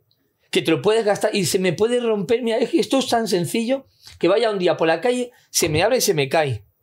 ¿Tú crees que 25.000 euros es mucho dinero? Es una mierda, lo puedes comprar con nada y menos. Para hacer una bonita inversión y, y querer ser una persona seria y vivir de las inversiones y que te dé estabilidad, hay que empezar primero a ganar experiencia y tienes que esperarte unos años de madurez, como para vender el mejor vino, la mejor carne madurada. Todo lo mejor en esta vida requiere un tiempo de maduración. Y yo estoy viendo muchos jóvenes que con veintipocos años se están viendo más arruinados, además por la culpa de los criptos. Yo soy anticriptos. Pero no porque la cripto sea mala, sino porque la gente no sabe utilizarlo. No entienden el concepto. No sabes que la cripto tiene que ser un concepto de movimiento, que la suma de varios empresarios a lo grande van moviendo el mercado como según ellos les da la gana. Y tú, mierda de tío, de inversor de criptos, que estás ahí en tu casa, no mueves una mierda. Inviertes el dinero y no sabes dónde y te sube, te baja, te lo pierdes, ganas y te crees algo y no has hecho nada más que jugar a una ruleta. Eso, es- eso es la cripto. Entonces, vamos a ser serios. ¿Qué tenemos? Queremos hacer una inversión, hemos cobrado una herencia, he cobrado una, un trabajo que he hecho durante años. Estudialo, madúralo, busca algo que te dé una rentabilidad más estable, no algo tan volátil. Y si tú quieres jugarte algo, pues de tus ahorros, que a lo mejor tengas 5.000 euros ahorrados, nunca superes el 20% para invertir. Pues esos 5.000 euros que tú tienes para invertir, si los inviertes todos y lo pierdes por cualquier cosa, psicológicamente te ha destrozado. Y tú dices, ¡buah! Con lo que he tardado en ahorrar este dinero, volverá a empezar. No, no te destruyas tan fácilmente. Lo que tienes que hacer de esos 5.000 euros, por ejemplo, inviertes el 20%, que son 1.000 euros, y esos 1.000 euros lo inviertes en algún negocio, en algún lugar. Y si ves que te está yendo mal, tú dices, oye, me está yendo mal, voy a, voy a pararme. ¿Por qué me está yendo mal? Ah, porque mira, si invirtiera un poquito más aquí, yo creo que lo voy a abordar ya. Puedes volver a coger otros mil euros. Y ya y vuelves a invertir y tienes tú tu propio dinero. Y lo vuelves a hacer con, con- con confianza de lo que estás haciendo. Y estás aprendiendo y te va a ir bien. Que te termina yendo mal, pues solo has perdido dos mil euros. Tío, solo se ha quedado todo ahí. Vuelves a recuperar solo dos mil euros volviendo a ahorrar y ya habrás adquirido más experiencia pero la gente se cree que duro que me pilla en el bolsillo me quema. Me quema, me quema, me quema, soy tonto, soy el único joven que no tengo criptos, soy el único joven que no invierto, es que soy el único pringado de mis amigos. No, es que ahorrar también es invertir. ¿Inviertes en qué? En estabilidad emocional, que es la que te puede llevar al día de mañana a tomar una decisión correcta o incorrecta. Esa inversión la gente no habla. Y esa inversión es la mejor de todas. Paciencia. ¿Que tienes 25 años y no tienes un Ferrari? Tampoco lo tenía yo. ¿Que tienes 25 años y sigues viviendo en casa de tus padres? Pues hay muchas personas que aún lo siguen haciendo. Pero tú estás ahorrando, tú estás invirtiendo en tu futuro. El día cuando tengas 40 años es cuando yo te voy a preguntar, hoy con 40 años, ¿qué tienes? Si con 40 años, que también me van a ver algunas personas de 40 años, yo les hago esta pregunta, ¿qué tienes eh, con 40 años? ¿Sabes lo que me van a contestar muchos? Todavía 15 años por pagar una hipoteca, me quedan dos años por pagar el coche, estoy fraccionando el colegio y la universidad de mis hijos. Y entonces le diré, tú lo que tienes es una mierda. Con 40 años tienes que tener algo fijo ya, coño. Lo que pasa es que tú no has prevenido nada de joven. Pero tranquilo, no pasa nada. Nadie te enseñó. Hoy tienes la oportunidad de ver un vídeo como este que se lo tienes que mostrar a tus hijos. Y ahí deja un legado. Que los jóvenes entiendan que hasta los treinta y tantos años es para cultivarte. Y luego reviéntate toda la pasta. No te preocupes, que te la vas a poder reventar más que bien. Y vas a vivirla bien. Porque eso que dicen que los 40 son los nuevos 20 es real. Joder, mírame a mí. Si es que no paro de vivir la vida. Y vas a comprarte un helicóptero. ¿Cómo es el proceso de comprarse un helicóptero? ¿Cuánto cuesta? Porque eso, vamos, en mi, ca- en mi radar no estaba ni activo de que se podía comprar un helicóptero. Bueno, el justo el que yo quiero, no me es el modelo exacto, pero por mi instructor de vuelo, que él es, es, es un puto crack, se llama Xavi.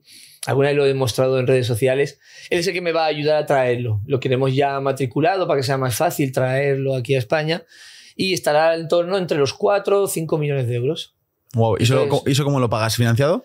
No, qué coño. financiado. Se va a contar eso de la hucha que tengo ahí por pendiente de cobrar, a la que yo lo cobre, si todo equivale al 20%, cuando yo ese 20% pueda destinar ese dinero, voy y lo compro y lo tendré.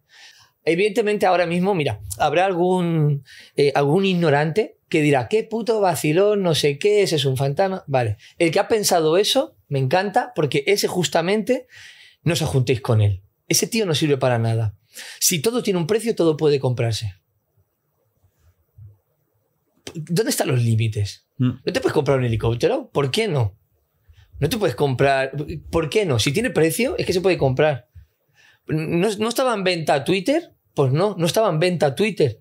Forzó Elon Musk a comprar Twitter porque tenía ciertas acciones que amenazó que o le vendían Twitter o movía las acciones que iba a, perder miles de millones de euros a todos sus accionistas. Ese hijo puta provocó que se pudiera vender. Y entonces tuvieron que llegar a un acuerdo y se vendió Twitter. Por lo tanto, si ese hombre se ha gastado lo que se ha gastado, o mejor dicho, ha invertido lo que tiene que invertir, que es un tío muy inteligente comprando Twitter porque sabe que luego podrá mover ciertas opiniones y el valor de la, del conocimiento de las personas, el valor de lo que tengan que llegar a pensar gracias a sus publicaciones en Twitter, porque gracias a Twitter pueden subir o bajar incluso lo que son las acciones de la bolsa. Ya ha pasado, sí, sí. Por lo tanto, ese tío sabe lo que hace. Muy bien.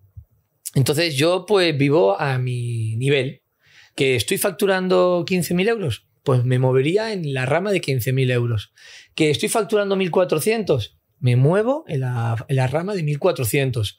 Que estoy facturando como Mark Zuckerberg, pues me moveré en la rama de Mark Zuckerberg. Y es ahí donde yo me tengo que mover. Ser consciente de lo que tengo hoy. Y yo soy consciente de lo que Preiko ha llegado a día de hoy, que no es su fin. Que Preiko promete un poco más, porque me guardo sorpresas para cada año. Y, la- y- y en helicóptero, cuando lo compres, ¿dónde lo aparcas? ¿Cómo lo mueves? O sea, Bueno, ¿tienes en que pedir casa- permisos? yo, yo quiero ahora, estoy en busca de un nuevo terreno, quiero hacerme una vivienda nueva ahí en, en Ibiza. Y claro, ya me la hago con helipuerto. Ya se tiene que coincidir de que me autoricen Joder, tener la puta helipuerto. casa. Y vas a ir de, de aquí de la oficina de Brico en helicóptero hasta Ibiza, hasta la casa. Wow. ¿Y Claro, es que es más cómodo. cuánto Todo tardas en llegar desde aquí hasta, hasta He ido, ya, he- ya me he hecho varias veces. Ibiza, ¿En helicóptero?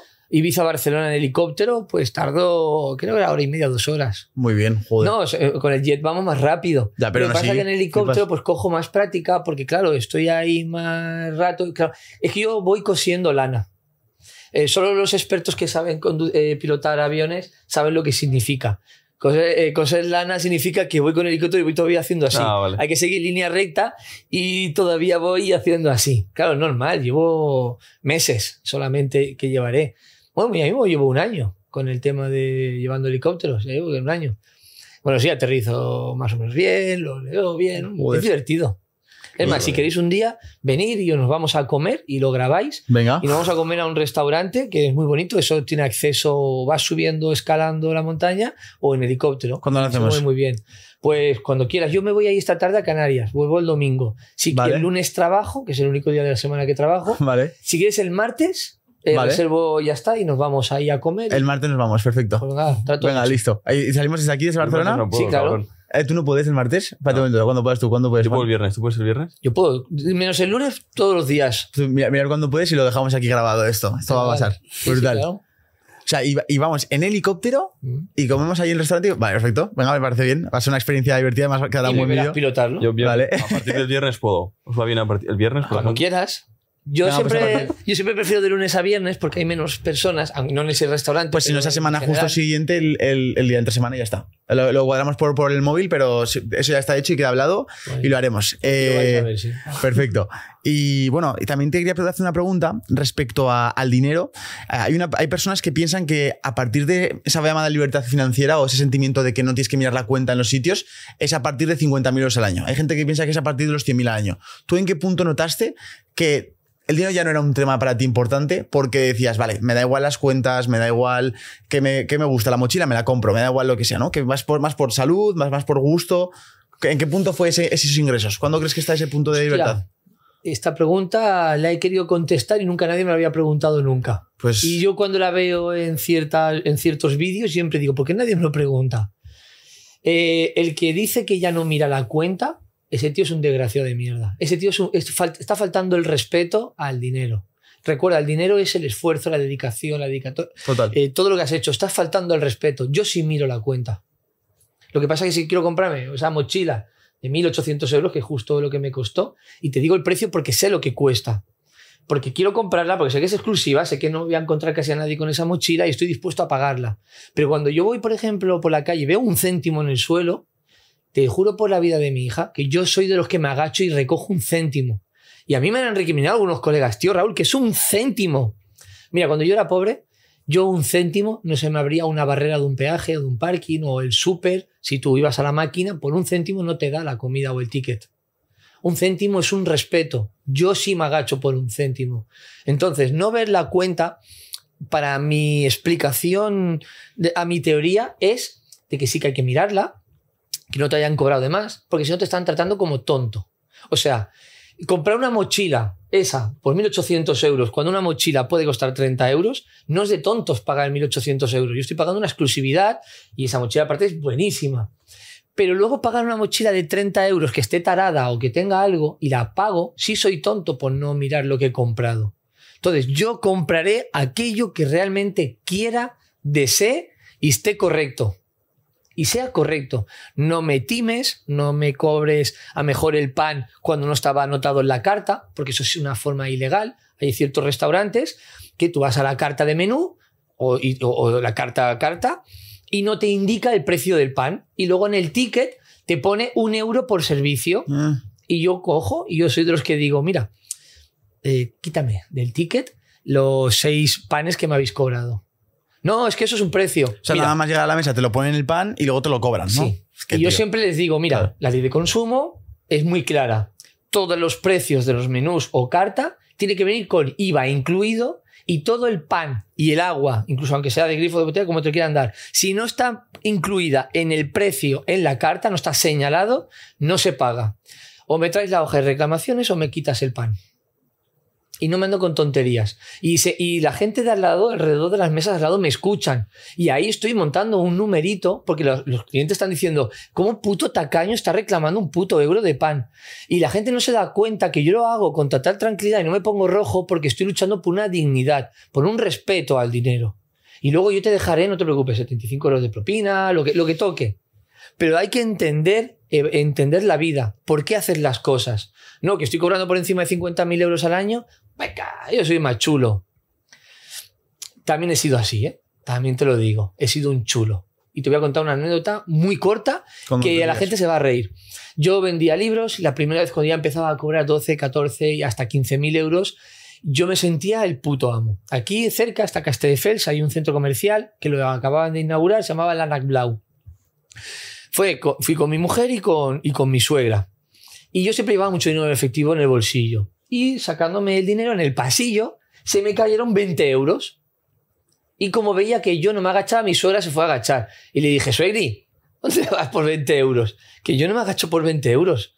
Tía, que yo gano mucho dinero. Venga, va, tira. Y, y mi suegra, pero que, que estás dejando 20 euros ahí. Y voy a coger a otro. Digo, yo no me agacho por 20 euros.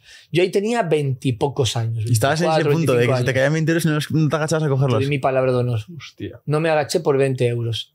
Esos mismos 20 euros te lo cuento porque cuando yo estuve en el almacén viviendo arruinado, yo no paraba de olvidarme de, de, cuántas veces mi suegra me lo echó en cara esos 20 euros. Total. Yo estaba en el almacén y por 20 euros yo hubiera matado. Por eso yo ahora veo un céntimo en el suelo, yo me agacho y lo cojo. Yo quiero algo, yo lo disfruto, no lo regalo. Yo me enfado.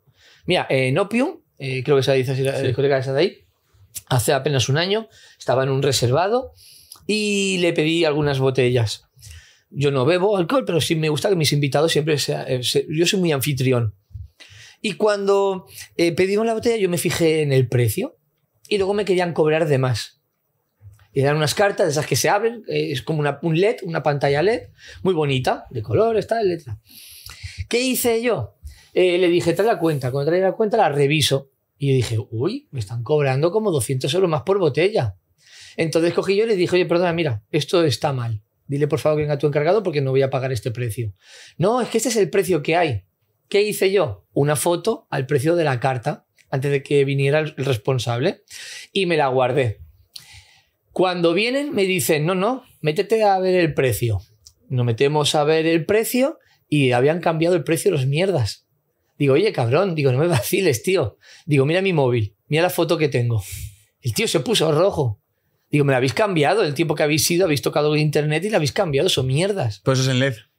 Sí. Claro, pues es electrónica la carta y no es No un papel. sé, claro. sí, pero yo lo tenía, yo tengo el pantallazo. Total. Y, si, y si no era el pantallazo, era el QR. Ahora, o sea, pero que pero- esas cosas. Sí, sí, o sea, y si no era el QR, o sea, yo tengo el pantallazo. Y estuvimos discutiendo, incluso vinieron los, los dos chicos de seguridad porque vieron cierta tensión. No me salía de los cojones rebajarme y pagar lo que ellos quisieron. Y finalmente, gracias a ese pantallazo, porque yo grabo, me hago pantallazo, me hago vídeo, foto, de cualquier cosa que me pueda comprometer, yo me grabo. Una actuación policial, una reunión, con, con quien sea, yo me grabo, porque es lícito y obligatorio. Es obligatorio por ley autograbarse. Otra cosa es publicarlo. Pero tú para defenderte en un juicio, ¿cómo lo haces? Claro. Yo ese día, si no llego a hacer foto a eso, yo lo hubiera perdido. Pues yo lo ves, yo lucho por lo que es mío. Ahora, ¿me compro un helicóptero? Sí, soy un fanfarrón, pero no lo soy realmente. A ojos de los tontos lo seré, pero es comodidad. Y tú me dices, ¿por qué un helicóptero? Porque yo justamente hace un año y medio estaba ahí esquiando. O año y medio, no, sí, año, ahora en marzo va a hacer eh, los dos años. Estaba esquiando y entonces yo me iba los fines de semana a esquiar. Estaba mal organizada mi vida. Me iba como todo el mundo los fines de semana. Mira, me fui allí a, a la Masella a esquiar. Dos horas de, de caravana. ¿A Masella no fuimos a.? Sí, a la Masella fue. Dos horas de caravana. Me cago en la hostia. Y aquello que tú ves arriba, pasar un helicóptero de esos de control de tráfico. Y yo dije, me cago en la puta. Digo, ¿por qué no alquilamos un helicóptero para movernos? Y coge mi mujer, busca un momentito en internet, empresas de helicóptero. Dice, ya está, ya lo he contratado. Digo, ah, perfecto. Pues ahora que nos vengan a buscar. Joder, 25 minutos. Barcelona, aeropuerto de ahí de Masella, que aparte alquilamos una casa que ya podemos aterrizar en el mismo terreno y entro en la casa. Eso sí que es comodidad. ¿eh? Sí. Pero ¿y cómo de peligroso es un helicóptero? Porque si hizo famoso con lo de Kobe Bryant y tal, ¿realmente es tan peligroso como, como parece un helicóptero o no? Comparado con, Con un Claro, jet con- privado, por ejemplo. tienen el mismo riesgo. Com- y lo comparamos con el coche, con la moto. Yo te digo, ¿cuántos accidentes al año hay de, de- de avión o de helicóptero? Es que no lo sé. Pues es que es más Muy la sensación que hay en el ambiente de, oh, el helicóptero se asocia Vale. como a peligro. ¿Cuántos accidentes hay en el mundo de coche o de moto? Muchísimos. Pues ya barbaridad. está. Pues la, y la gente dirá, sí, porque hay más coches y menos aviones. Vale, pero es que no se caen. Es que casi siempre es una negligencia del piloto. Y el helicóptero, yo no- antes no lo quería pilotar porque yo pensaba que el helicóptero cuando se pare te caes como una piedra al suelo, pero no es así. El rotor de- de la- del helicóptero está preparado porque las aspas tú las inclinas de tal manera que mientras el, el- el helicóptero cae por su propio peso, fuerza la presión del aire a la aspa y sigue girando. Entonces es Por tanto, hay unas maniobras que esto no nos enseña los primeros días, que tú vas moviendo el helicóptero y te va frenando con el aire hasta llegar al suelo. Oh. Y no pasa nada. o sea, que realmente los accidentes de helicóptero es porque algo ha pasado extraordinario con el piloto. A lo mejor ha- Kobe Bryant no tenía que haber despegado. La meteorología no le aprobaba. tiene que haber uno- unos... Ah, vale, o sea, se la jugó. Hombre, se la jugó contra su, contra su titulación, porque él dijo, no, no se puede volar. Pero Kobe dijo que sí o sí tienes que, tenemos que coger el puto avión y nos vamos, el helicóptero y nos vamos, porque era muy así. Y el que hizo, que era el tercero o cuarto ya piloto que tenía, le dijo, pues para adelante, pues vámonos. Y entonces estaba eh, con, la, con la niebla y se comió la montaña. Pues claro, tú con el helicóptero vas más de 200 kilómetros por hora. En línea recta parece el helicóptero cuando estás arriba. Sí, parece que va súper lento. Vas a que vamos 200 lentos, kilómetros por hora. Más. Y coges y te Wow. revientas contra la montaña. Entonces, tío, es que fue una negligencia total. Eso se podía haber evitado. Vale, pues me fío para ir a comer. Me fío. Sí, hombre, sí. Si yo llevo a mi hija, he llevado muchos seguidores míos, les invito, Hostia, hacemos cosas guay. así. Y con la avioneta igual, el primer día que hago el primer curso de la avioneta, estamos arriba y de golpe me dice el instructor, corta gases. Digo, ¿para qué? Dice, corta gases. Cortamos los gases y el motor a relentí. Digo, y ahora, dice, ahora aterriza. Digo, pero que estamos a 3.500 pies. Me dice, aterriza. Dice, no te pongas nervioso, solo tienes que sustentar. Y cuando estábamos bajando, estábamos ya próximos a pista, un puntito de flap, el avión se sustentaba muy bien y aterriza. Y, con el motor prácticamente parado, ¿no? Solo en relentí, porque hay que guardarlo por si hay que hacer una frustrada. Y me dice, ¿qué has entendido de esto? Digo que el motor no sirve para aterrizar. Me dice, correcto. Los motores de los aviones solo sirven para subir arriba. Para bajar no sirve el motor para nada. Así que cuando tú quieras subir, dale potencia. Cuando quieras bajar el avión, quítale potencia. Y lo que sustenta es el aire. Y ya Claro. está. Y ahí me di cuenta que un avión, estando yo arriba, me da igual quedarme sin combustible, me da igual que rompa motor, me da igual que los motores se caigan al agua. eh, mientras yo esté a una altura de seguridad, ya me da tiempo a buscar en los mapas el, el próximo aeropuerto, aeroplano, es en una pista, una carretera, y encima orbitas un poco y desde arriba que lo ves bien, aterrizas y no pasa nada. ¿Y mm, Hostia. cómo viviste esa primera vez que te montaste en un jet privado? ¿Cómo fue ese proceso? ¿Cómo lo reservaste? ¿Cómo te Lo sentías? tengo grabado. Lo tengo en un vídeo que es de, de rico a pobre. No, ¿cómo, no, ¿cómo eh, se llama? De pobre a millonario, a rico en cinco años. Algo así se llama el vídeo. Y lo muestro con el jet. Nos fuimos a Mallorca de vacaciones y alquilamos un jet privado y muestro un poco ahí todas esas sensaciones y tal. Y si te digo la verdad, cuando estaba yo ahí en la, en el aeropuerto la sección ejecutiva, que es donde nos recogen para montarte en el jet, porque ya es otro aeropuerto, es diferente. Esto mola mucho porque puedes beber, comer cosas, no agobias a nadie, pasas otro tipo de control, que el control es igual, pero es otro tipo. Eh, te viene siempre la zafata, te lleva, te montan en, el- en el- en la furgoneta y te llevan hasta donde está ubicado el avión. Te, te abren muy bien, o sea, te tratan como si fueras un jeque o un presidente del gobierno, que no, yo creo que los presidentes del gobierno no se merecerían ese trato porque tienen que ser más humildes, porque no se lo han ganado, se lo estamos pagando nosotros, que es diferente a un Correcto. empresario que se lo ha ganado. Te hace sentir en esos momentos, al menos a mí, de la puta. Todo lo que he tenido que trabajar para verme hoy aquí. Claro, por cada vuelo de jet, a lo mejor son 15.000 pavos que me gasto. Wow. Y me estoy gastando 15.000 euros, que tampoco no es tan caro. Si te juntas con otros coleguitas, invertís 4 o 5.000 euros cada uno y voláis en jet. O sea, no es, no es algo que esté al alcance de ricos, sino de gente ahorradora. No sé, me, era de oreja a oreja. Estaba feliz porque digo, yo lo veía en la televisión, salí de un colegio donde a mí pues, me dijeron que nunca llegaría a ser nada. Eh, la vida está mal estructurada, si sigues el sistema, pues solamente te lleva a creerte que serás algún día rico por tener dos o tres carreras y cuando te das cuenta ya te has comido todo el tiempo, ya te has muerto, ya te han chupado de ti.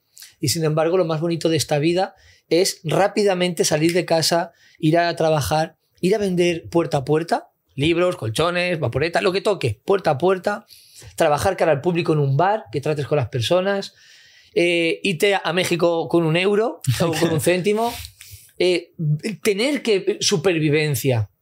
Eso es la mejor escuela. Y no tienes que pagar. En una universidad sí. Pues nada, muchísimas gracias Raúl. Ha sido un placer tenerte aquí, hemos aprendido un montón. Eh, ¿Por dónde te puede seguir la gente o algo que quieras comentar? De oye, pues nada, nada, nada, no te preocupes. Es que no, nunca hago, no me gusta aprovechar unos posts para publicidad, Vale. ¿verdad? Luego te pasaré un vídeo que me gustaría que pusieras al final Venga, de este vídeo perfecto. o que lo pusierais a lo mejor al principio, porque si no, a lo mejor al final, a lo mejor la gente no me ha aguantado, no lo van a ver. Pero la- en el principio podíais meter ese trocito del vídeo, lo único que os pediría. Está hecho, eso está hecho Raúl. minuto, 30 segundos. Eso está hecho. ¿Sí? Pues nada, muchísimas gracias chicos como siempre. Podéis votar el podcast, darle cinco estrellas en Spotify en todos lados y nos vemos en la próxima.